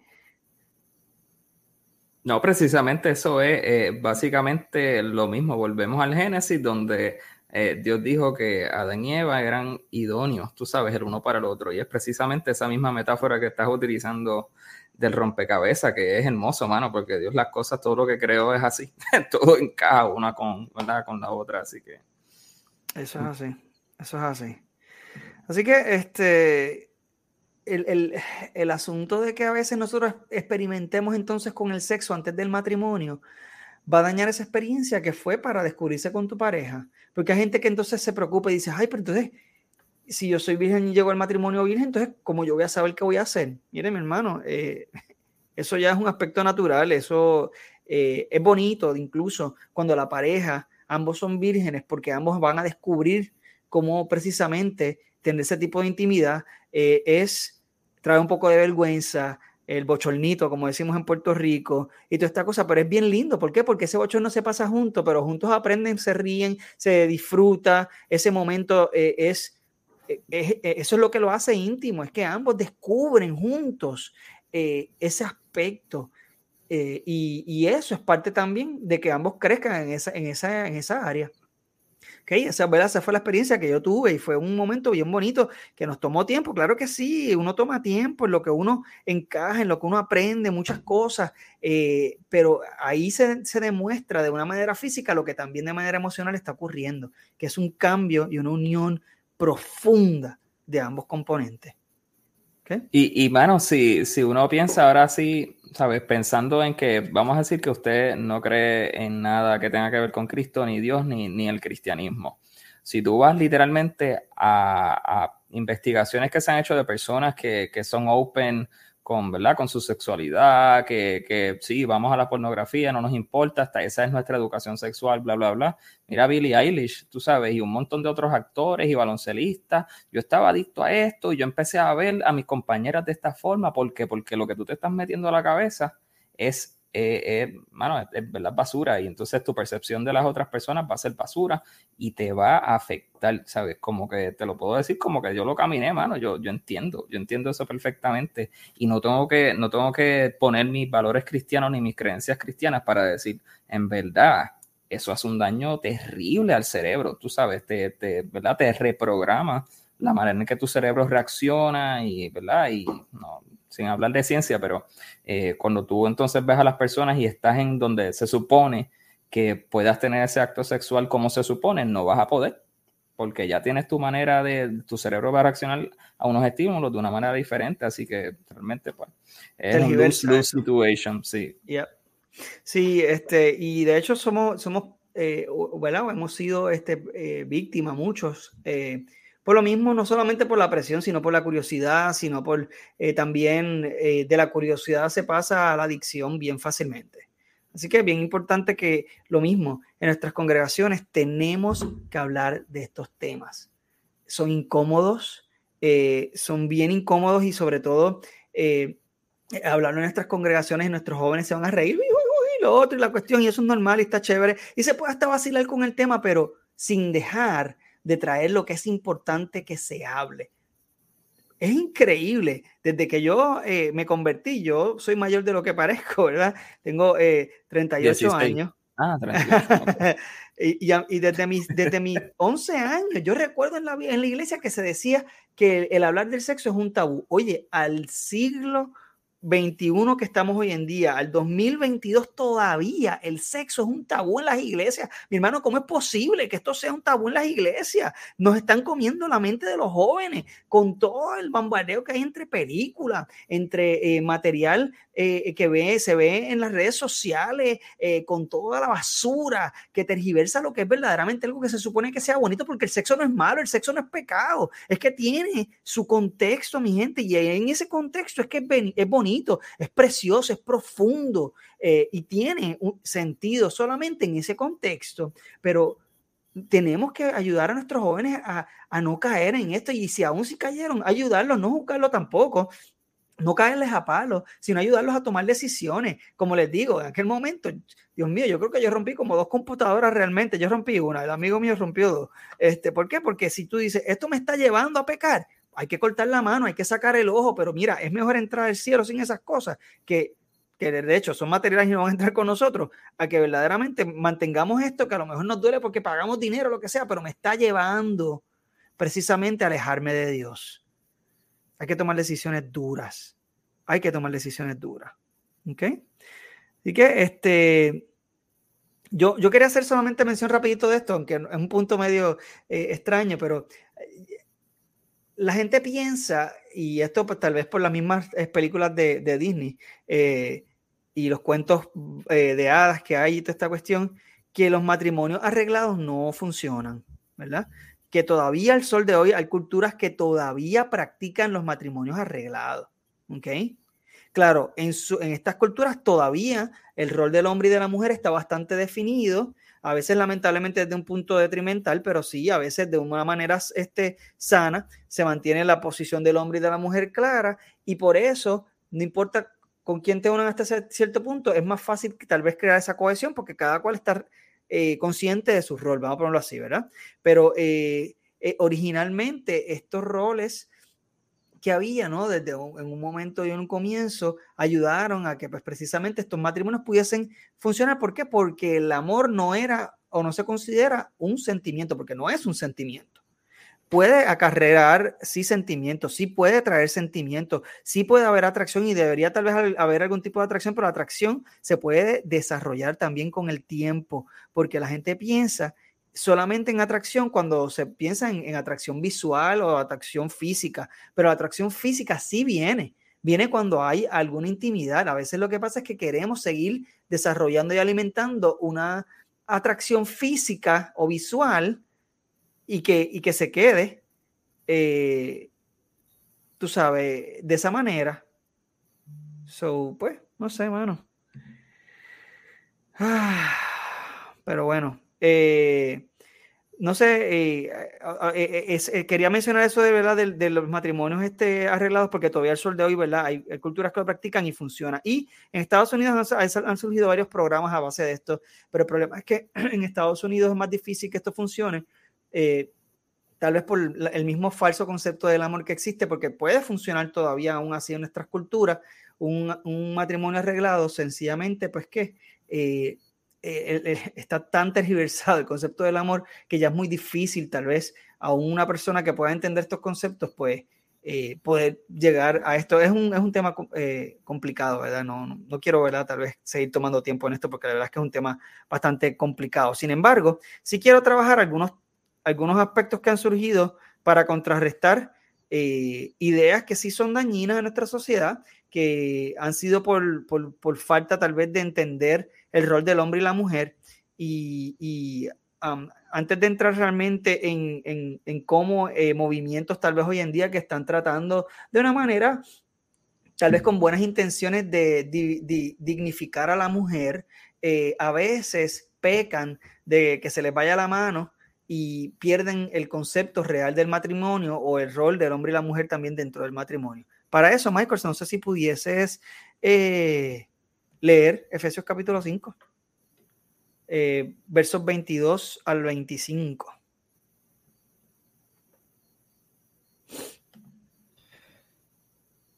Dice, las casadas estén sujetas a sus propios maridos como al Señor, porque el marido es cabeza de la mujer, así como Cristo es cabeza de la iglesia, la cual es cuerpo, y Él es su Salvador. Así que como la iglesia está sujeta a Cristo, así también las casadas lo estén a sus maridos en todo. Maridos, amen a sus esposas o a vuestras mujeres, así como Cristo amó a la iglesia y se entregó a sí mismo por ella, para santificarla, habiéndola purificado en el lavamiento del agua por la palabra, a fin de presentársela a sí mismo, una iglesia gloriosa, que no tuviese mancha ni arruga, ni cosa semejante, sino fuese santa y sin mancha. Así también los maridos deben amar a, sus mujeres como a, como a sí mismos, como a sus mismos cuerpos. El que ama a su mujer a sí mismo se ama. Porque nadie aborreció jamás a su propia carne, sino que la sustenta y la cuida, como también Cristo a la iglesia, porque somos miembros de su cuerpo, de su carne, de sus huesos, y por esto dejará al hombre a su padre y a su madre y se unirá a su mujer y los dos serán una sola carne. Grande es este misterio mas yo digo esto respecto de Cristo y de la iglesia. Por lo demás, cada uno de vosotros ame también a su mujer como a sí mismo y la mujer respete a su marido. tremendo. Me parece, eh, ¿verdad? Que aquí, eh, lamentablemente, hay muchas cosas y muchos aspectos de este pasaje que ha sido, han sido mal interpretados pero como se ha malinterpretado de un lado, también se ha malinterpretado del otro. Y tal vez por contrarrestar tal vez eh, un machismo que, es, que ha sido tal vez dañino, también entonces se llega a un feminismo que también sigue siendo tan corrosivo como ese tipo de machismo. Así que, eh, ¿cómo, ¿cómo, podemos entender esto, muchachos? Yo no sé si ustedes quisieran eh, entrar en explicar un poquito entonces el concepto, no sé si, si, si, Kevin, si quieres empezar, ¿verdad? Hablando de, de los roles del hombre y la mujer. Mira, rayo. pues mira, Hay, hay, hay, hay, mucho, hay mucha tela ahí para cortar, eh, pero simplemente haciendo un poquito de énfasis en lo que estás diciendo. Mira, muchas muchas veces las personas, ¿verdad? Y cristianos en general cogen este versículo para decir como que, este, como ahí dice que yo soy la cabeza, eh, pues entonces tú tienes que hacer lo que yo diga. Y eso está tan fatal. porque entonces sí, si realmente tú tienes esa percepción de ese versículo, es porque tú no entiendes la relación que tiene Cristo con la iglesia. ¿Ok? So, la, la manera en que filtramos este pasaje y la manera en que entonces practicamos eso con, con nuestras esposas, aquellos esposos que entonces piensan de esta forma, por favor, reflexionen y piensen cómo Cristo entonces trata a la iglesia. La primera pregunta sería, ¿sabe? ¿Cristo obliga a la iglesia? ¿Entiendes? A, hacer, a, amarlo para atrás, ¿entiendes? Este, no, no, ¿sabes? Y, por ahí podemos, podemos hacer 20 preguntas, tú sabes. Pero lo, importante es que este pasaje pues no se utilice para eso, que hay, hay un orden, hay unas responsabilidades y entonces si decimos que el hombre tiene que amar a su esposa como Cristo amó a la iglesia, pues entonces de nuevo es un amor que se sacrifica. Para tú sacrificarte tienes que entender qué es lo que necesita tu esposa, ¿verdad? Tienes que entender, eh, Cristo sabe lo que necesita la iglesia, por, por eso es que la, la, expresión que dice Pablo ahí es, tienes que amarla como uno ama su cuerpo, sustentándola y cuidándola. Pues entonces tú tienes que aprender a conocer a tu esposa para saber qué necesita y cómo satisfacer eso. Volvemos al, mismo, al mismo ejemplo de rascar para los que no se habían conectado. Este, el ejemplo es el siguiente. Quizás a mi esposa lo que, lo que ella necesita es que quizás el, afecto que ella quiere es que yo la, la sobe, la acaricie, la rasque, particularmente que la rasque, ¿verdad? Eh, pero entonces a mi manera de amarla o la manera que a mí me gusta hacerlo es abrazo, beso, bien afectivo en ese aspecto. Pero entonces, si yo entiendo su necesidad y entiendo cómo ella merece su cuidado, pues la manera en que yo me sacrifico por hacerlo es haciéndolo de la manera que ella lo recibe. ¿ves? Y entonces de esa forma pongo en práctica lo que está diciendo ahí. Amo a mi esposa como Cristo ama a la iglesia. Brutal. Definitivo, mano. Eh, y Eh, yo creo que esa es la base de lo que estamos hablando aquí. Eh, precisamente como Pablo está comparando al, al, hombre y a la mujer, ¿verdad? A sus roles con el de Cristo y la iglesia. Eh, la, gente ve aquí palabras respeto, pero como ha sido tan mal utilizada también, dice ah, que la mujer tiene que respetar al hombre. sin embargo, al hombre, Dios le da la responsabilidad de amar a la mujer, pero el amor es el que Cristo tuvo por la iglesia, como estaba diciendo Kevin. O sea, que verdaderamente la responsabilidad del hombre es mayor. es mayor en el sentido de que el hombre tiene la responsabilidad no solamente de respetarla, que eso es lo que está implícito ahí en cuando le está diciendo que tiene que amarla de esa manera, no solamente que tiene que respetarla, pero que tiene que cuidarla, tiene que dignificarla, tiene que honrarla, tiene que, o sea, eh, tiene que, velar porque ella esté bien, porque esa mujer se encuentre bien en todos sus aspectos físico, emocional, eh, etcétera, que sea considerada. O sea, que verdaderamente, así como muchas personas piensan que este pasaje pudiese dar pie al maltrato, no, al contrario, este pasaje totalmente está eh, eh, eh, criticando y, y, haciendo una alerta de que no, el hombre no está llamado a maltratar a la mujer, no, no, no, no, y tampoco está llamado a ser un dictador en su casa, y que el hombre no necesariamente es el que tiene que traer el pan, ¿verdad? La casa, eso no es lo que se refiere con que el hombre es la cabeza del hogar. el, el, hecho de que el hombre es la cabeza del hogar, primero, significa que el hombre es responsable de que su familia esté segura, esté protegida, y que, ¿verdad? Que el hombre se asegure de que la mujer se tenga una posición digna en su casa, lo que significa que si él va a tomar o se va a tomar alguna decisión, no es que el hombre la va a tomar por sí mismo, es que tiene que considerar a su esposa, o sea, que ambos tienen que conversar y tienen que comunicarse. No es que aquí se hace lo que yo diga, no es que se hace lo que nosotros decimos, porque somos uno, no son dos, es uno en el matrimonio. y los que piensan eso, y los que piensan eso de, ese capítulo es porque no han leído la carta completa de Efesios. Tienes que leer la carta completa para entenderla. Que y te vas a dar cuenta que no está hablando de eso. Eso es así. Así que eh, el hombre tiene que llegar al punto de tener un amor tan profundo que esté dispuesto a morir por su esposa. Qué, profundo y qué brutal eso, ¿ah? Así que un hombre que realmente practique ese tipo de amor jamás puede llegar al, maltrato. Es que no puede. Porque entonces no está siguiendo lo que Pablo sí está diciendo aquí. Eh, es lo que deberemos, debemos, ¿no? Este, contrarrestar. Y, esto pues lleva también a otros aspectos, ¿no? O sea... Es un amor sacrificial. El del, el del hombre. Sacrificial. Como, sea, Dice, como Cristo estuvo dispuesto a morir por su iglesia. O sea que el hombre tiene que estar dispuesto a morir por su esposa. Eso es lo que está implícito ahí. Sí, eh, y, y, Kevin estaba mencionando algo también ahorita que me, parecía muy interesante, es el aspecto de la humildad. Y, aquí lo vemos. Está diciendo lo mismo, volvemos al mismo punto. Ah, el hombre tiene que amar a la mujer como Cristo amó a la iglesia. Mira, vamos a ver qué es lo que dice, qué es lo que dice en, en Filipenses 2.6. Ah, que, eh, que Cristo no eh, se aferró al ser igual a Dios, pues, ¿verdad? No, no, lo, no lo tomó como cosa que aferrarse, sino que se despojó para hacerse, a tomarse forma de siervo. Eso significa que Cristo se humilló a lo más bajo, o sea, de ser el rey de reyes, estar por encima de todo dominio, pasó a ser lo más bajo. Eso significa que si el hombre tiene que amar entonces a su esposa de esa manera, nosotros tenemos que estar dispuestos a humillarnos ayer hablábamos con, con un, por lo menos es un nuevo amigo, eh, pudiera decir, pero un líder, un pastor eh, y un gran profesor, por lo menos para mí, de, de, ese mismo de Cristo, de Filipenses capítulo 2, en donde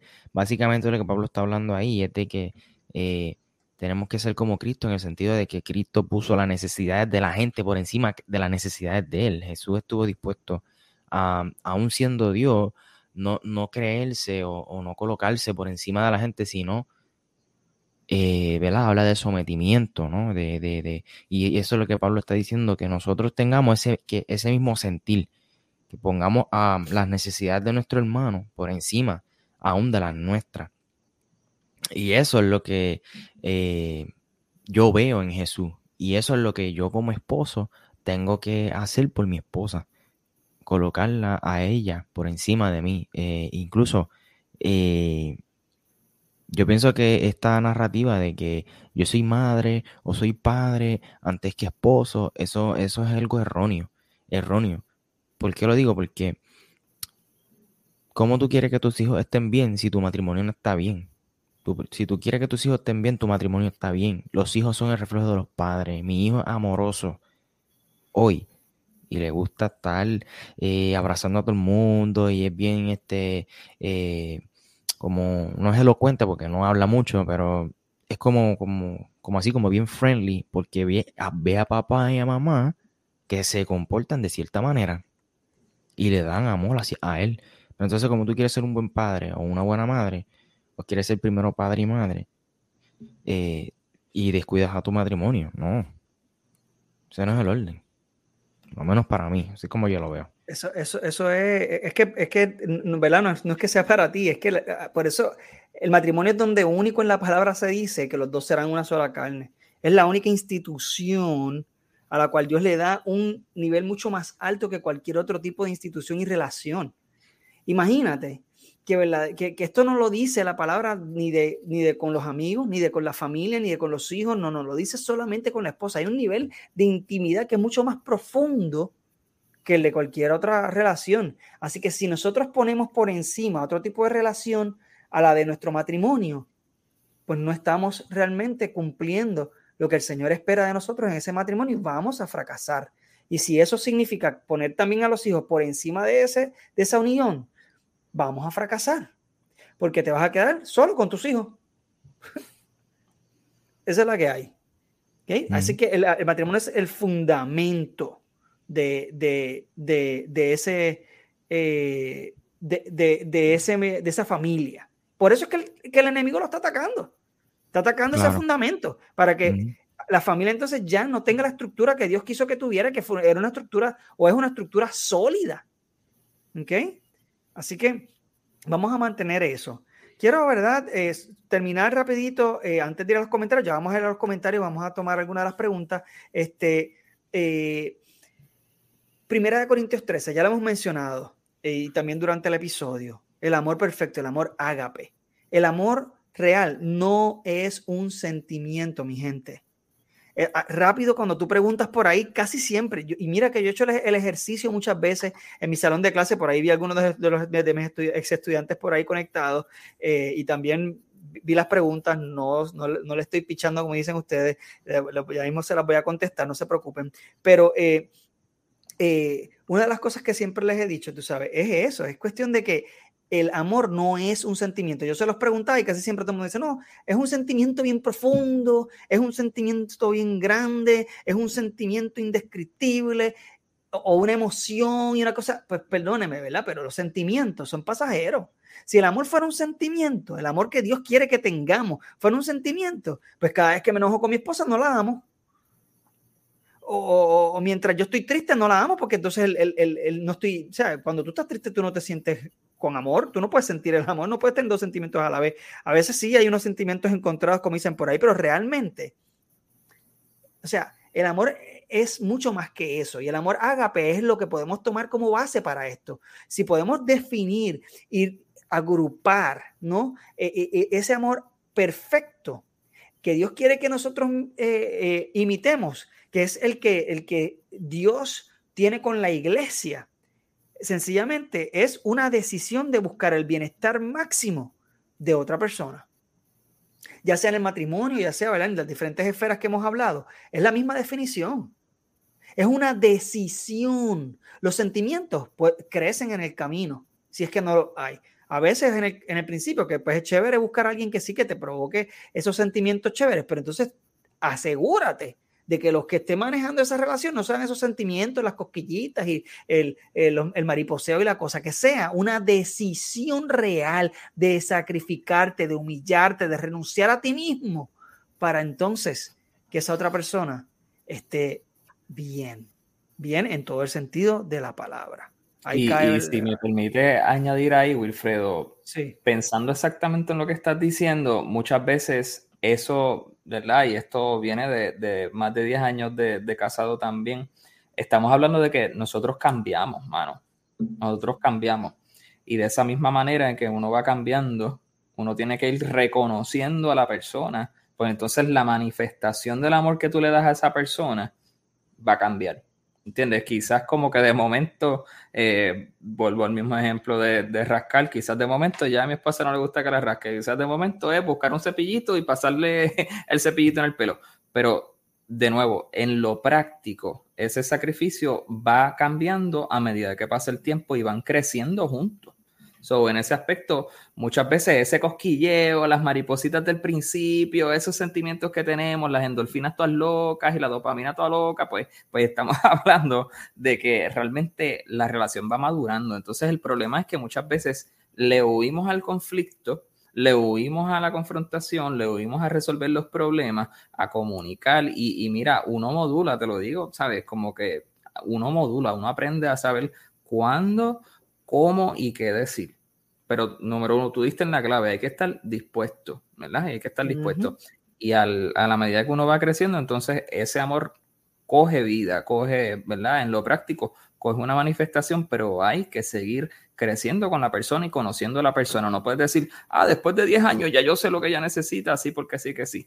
Tú conoces, pues entonces mira, sigue, mira, prestando atención y actuando cuando tienes que actuar. Claro que sí. Michael, no sé si quieres añadir algo ahí antes de ir a los comentarios. Este... Hermano, no, este, me, gustó mucho lo que escribiste en el, en el bosquejo, me gustaría leerlo. Dice que el amor es una decisión de buscar el bienestar máximo de la otra persona. el amor no debe ser eros, es decir, romántico, sino un amor sin condición, un amor ágape, el amor de Dios para que entonces el matrimonio funcione, un matrimonio en donde todo lo perdona, todo lo soporta, no busca lo suyo, etcétera. Un amor Corintios 13, así. Y creo que pues tendremos un matrimonio exitoso, además de tener a Dios en primer lugar. Esa es la que, papi. este, me gustaría empezar a leer los comentarios, ¿verdad? Voy a comenzar desde los más viejitos. Aquí Emanuel nos había escrito Fun Fact, Not So Fun. Tres de cada cuatro personas que se casan en las iglesias ya no llegan al altar vírgenes. Es triste, ¿verdad?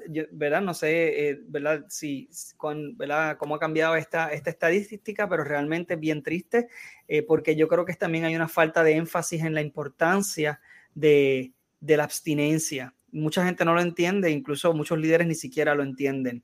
Y viene a este otro comentario que hace Cristian Figueroa, lo hizo casi al principio, y dice, ¿cómo ayudar a nuestros hijos a entender sobre la virginidad y la importancia de ella? No sé si alguno de ustedes, muchachos, quieran contestar esta pregunta. Ese es el reto más grande que yo tengo. Mi, mi nena está pequeña, pero todo esto de la sexualidad y, en medio de, de, de todas estas ideologías que nos rodean hoy, para mí es un reto y es una de las cosas que me frenan a tener otro hijo, siendo vulnerable con ustedes. Yo digo, de hecho, otro, otro hijo en medio de todo este revolú que estamos viviendo. Pero Así Fíjate, Kevin, te, dejo a ti, Kevin. Me pasa la batuta. Este, mira, mano, viniendo de tener, ¿sabes? También como que nene y nene, y, y, yo creo que número uno, lo primero es desde chiquitos darle el sentido de valor a eso, ¿verdad? al guardarse. Eh, de nuevo, uno empieza a sembrar desde pequeño y ahorita lo comentaba con Wilfredo y cuando ellos van creciendo, yo, eso florece, hermano, de una forma que no tiene explicación. Eh, eso es lo que de momento cuando venga la tentación, venga el momento de como que o decido sí o no, ellos saben ya, ¿verdad? Ellos ya tienen, ¿verdad? Un, no, quiero decir training, pero es, casi como, como, como una defensa, como un escudo y, por lo menos eso está ahí que ellos tomen la decisión o no, pues este, está, en ellos, pero, pero nosotros, ¿verdad? Le inculcamos ese tipo de valor.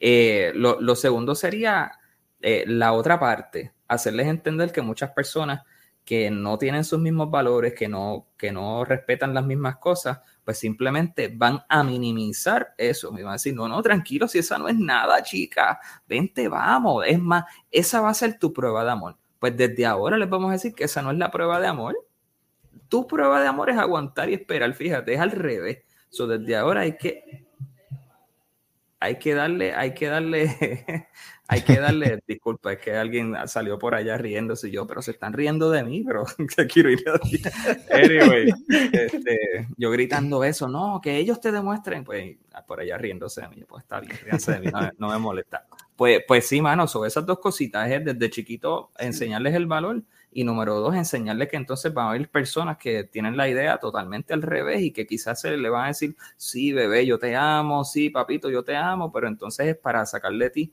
lo que ellos quieren, que es satisfacer pues esa, esa necesidad. Este, y de hecho, como padres, como padres, a veces se nos hace difícil aceptar un, un concepto, ¿no? A nosotros nos corresponde enseñar la definición correcta, el contexto correcto del sexo, eh, ¿verdad? En, la vida de cada ser humano. Pero tenemos que entender que al final a la postre nuestros hijos van a tomar la decisión ellos. La decisión va a estar en sus manos.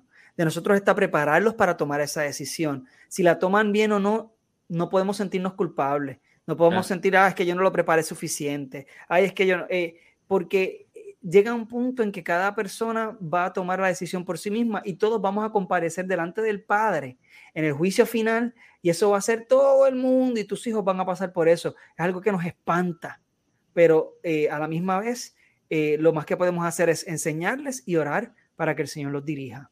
¿Okay? Este, ahorita comentó mi amigo Luis y decía, how, how about the importance for standing for something? ¿Qué de la importancia de, ¿verdad? Eh, levantarnos con, con firmeza, um, creyendo en algo, ¿no? having a focus on what and why it's important teniendo el enfoque de qué y por qué es importante y que el filtro sea la palabra, ¿verdad? Our filter is the word. So, eh, y, esto me parece un buen comentario eh, porque cuando eh, nuestras creencias, que es lo que estamos hablando aquí, chocan con lo que el resto de la sociedad cree, sí, se crea un choque, pero tenemos que tener el valor utilizando, ¿verdad? Lo que es el verdaderamente la fe, que es una convicción. La fe es una convicción tampoco es un sentimiento, es una convicción basada en lo que el mismo Dios nos ha enseñado en su escritura. Entonces, podemos pararnos enfrente de quien sea y, vamos, y podemos ser firmes en que no, las cosas son de esta manera. Que no se las tenemos que imponer a nadie, pero que nadie tampoco nos imponga a nosotros lo que no es. ¿Okay? Este, aquí estaba diciendo Abner Quiñones, un buen discipulado es enseñar lo bueno como lo malo. Lo malo. Claro, estamos hablando, ¿verdad?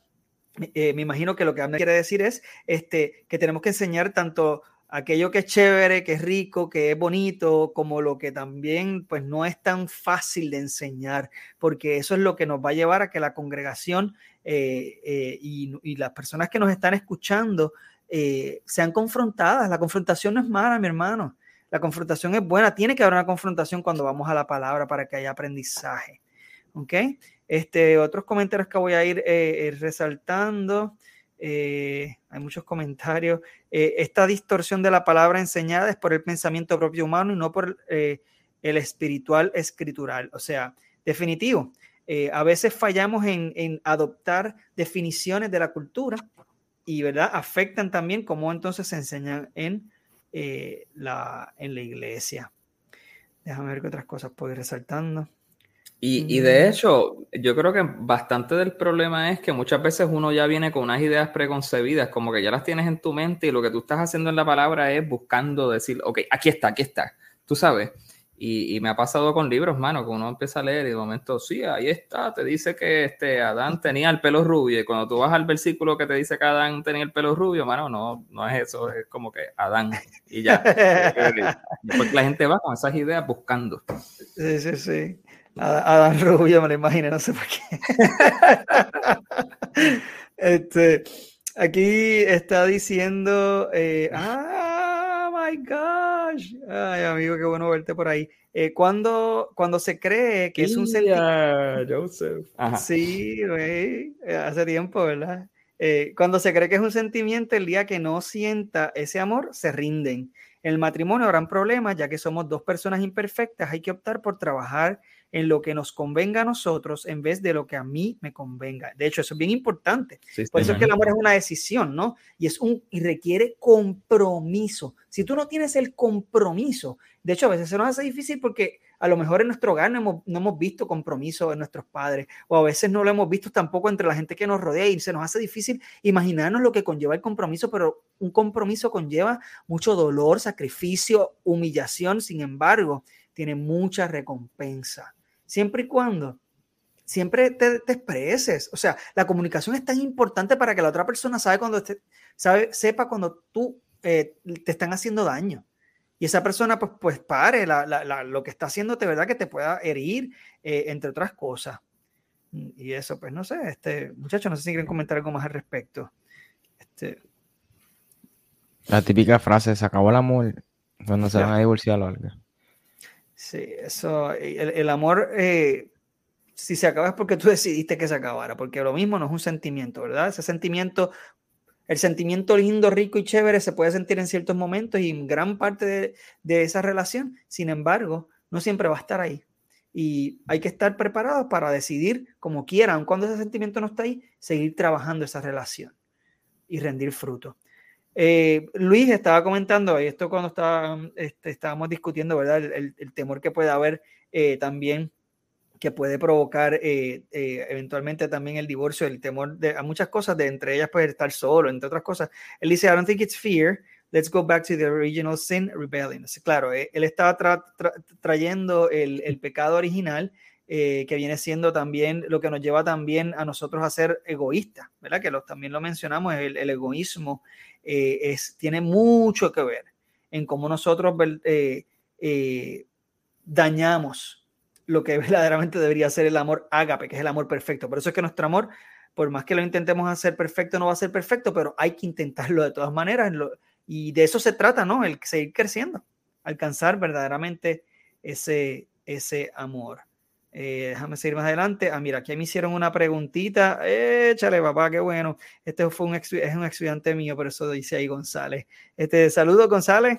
Eh, encontrar el amor en una persona y encajar de tal manera que ya nos queremos casar en un año, que estamos juntos. ¿Qué opinas de eso? Ya que la ideología de muchas personas al querer casarse con una persona en tres meses, por decir un número, está mal. Ok, eh, cuando, estamos hablando, ¿verdad?, de que el amor no es un sentimiento, pero sí se pueden sentir muchos sentimientos cuando estás con una persona y eso es bonito, eh, es chévere. eh, pero a veces, fíjate, tal vez esperar un poquito te ayuda a conocer bien y asegurarte de que esa persona no es lo que tú crees que es. ¿Okay? Porque a veces te puedes hacer una idea de la persona, pero las personas tienen tanta profundidad y tantos aspectos que a veces ni las mismas personas saben de sí mismos. Tú tienes que asegurarte que, que, que, esa persona sí tiene todas esas cosas que, ¿verdad? que te interesan. Es cierto, no hay un plazo de tiempo eh, para uno casarse, eso no, ¿verdad? no existe, tampoco en la Biblia dice nada al respecto. Eh, sin embargo, es bueno ser sabio y asegurarte de que lo que está llevando esa relación no es que se, solamente te sientas bien, de que se sienta chévere, estar con esa persona, de que es divertido, de que te hace reír o de que te hace divertir, eh, que sea mucho más que eso, que haya algo que sea profundo, que cuando tú te cases realmente sea para siempre, porque el matrimonio debe ser para siempre, ¿ok? No sé si qué gran audiencia esos muchachos, porque yo no sé si, ¿verdad? Eh, se les ocurre algo más. Tengo algo ahí, pero no sé si Michael ahí quiera...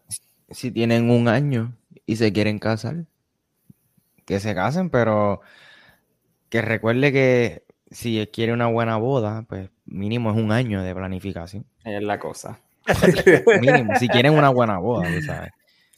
O sea, que como tal se vienen casando como a los dos años, que yo creo que hay más tiempo para conocer a esa persona. Y, y es más real, yo creo que añadiendo a eso, mano, que tengas el espacio de no solamente pues disfrutarte esos primeros meses, me vi hasta el primer año que tú estás como que estás tan enchulado. Mira, yo, yo con mi esposa, ¿verdad? Viví, eso era como que todo el tiempo en el teléfono, yo iba a coger las clases y la tenía en el handfree y dormía en el handfree y toda la cosa porque quería estar todo el tiempo hablando con ella.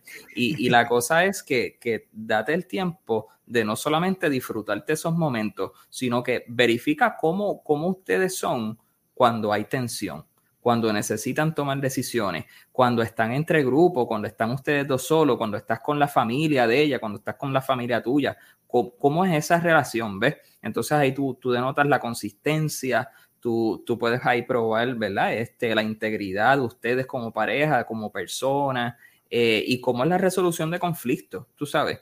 Y al final de todo, si, si entre los dos ustedes se impulsan a conocer más a Cristo, eh, de eso, de eso se trata esto, tú sabes. So, todas esas cositas, muchas veces en esos primeros seis meses, como uno está tan, el cerebro está tan, tan, tan abrumado de, de, ¿verdad? De, de, hormonas que nos hacen pensar todo el tiempo en la persona, pues después de que pasa eso, mucho más, hay mucha más claridad. Y por eso el, el que uno espera un chispito más, pues es, es sabio, ¿ves? Es sabio. Sí. No es que no te puedas casar en un año, claro que sí, ¿sabes?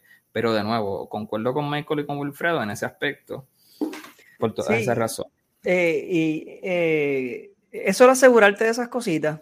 Este, en, trata de entender bien, ¿verdad? El concepto del amor definitivamente, porque te vas a encontrar que a pesar de que tú puedas pensar en el matrimonio como que, ah, qué lindo todos los días, vas a encontrarte que eh, llega un momento en que todo es bien cotidiano y todo es bien normal.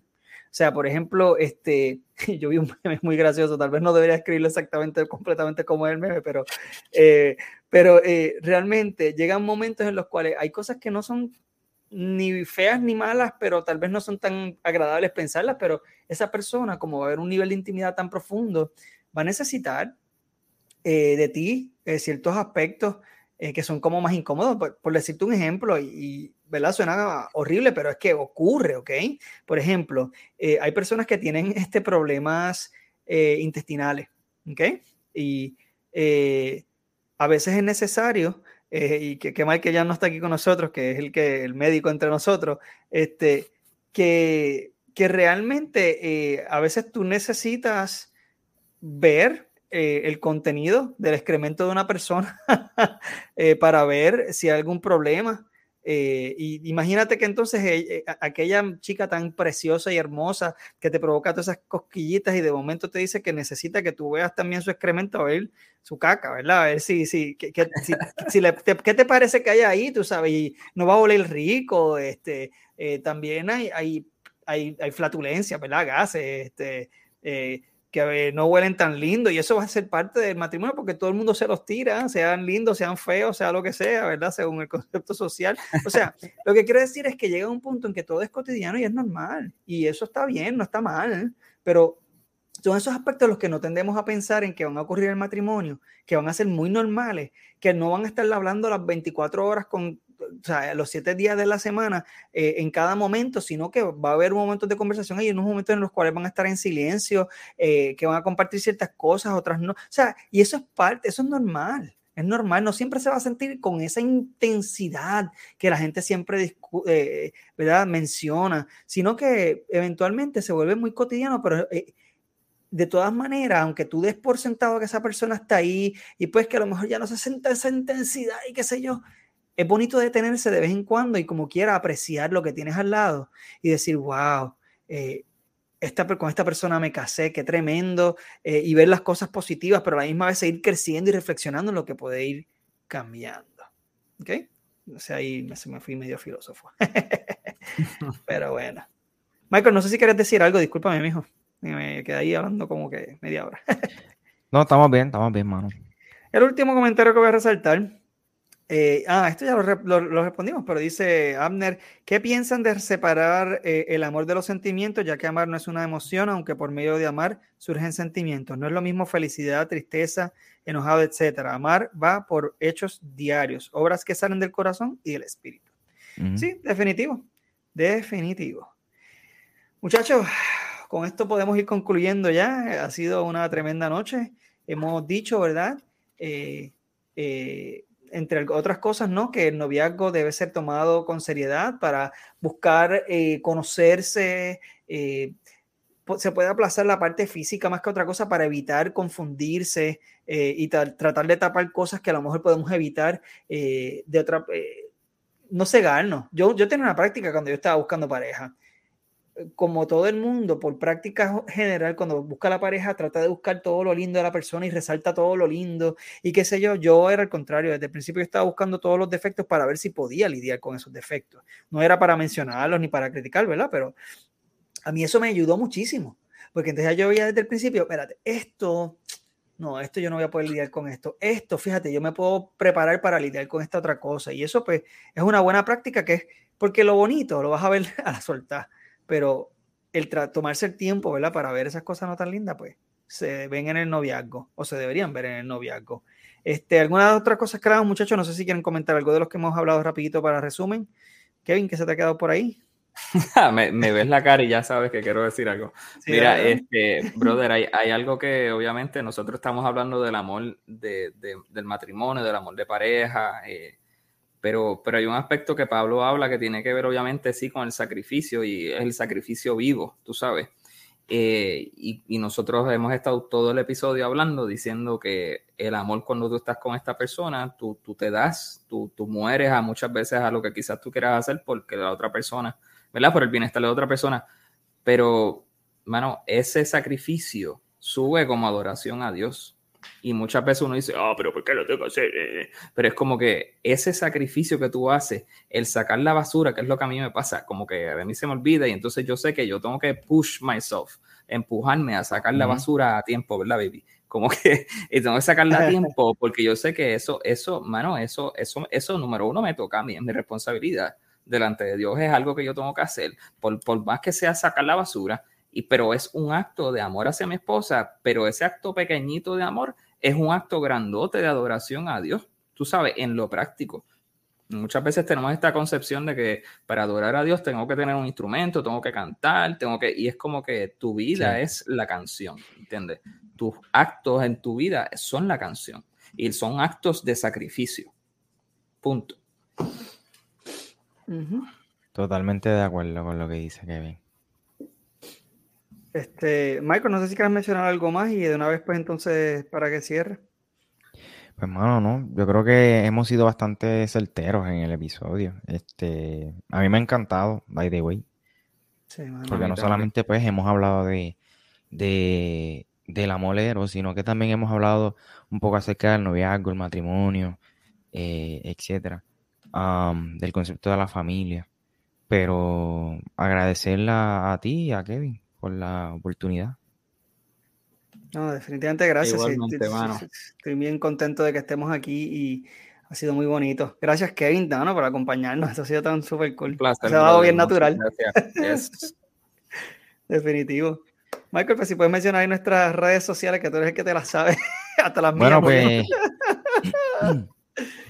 En el caso de Kevin, pues no me la sé, pero si quiere mencionar. Sí, yo la menciono, mira, twilight.com, mentira.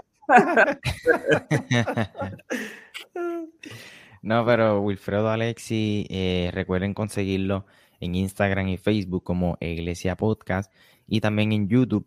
Suscríbase a su canal de YouTube, e rayita iglesia, e guion iglesia en YouTube, eh, donde también él sube contenido diferente.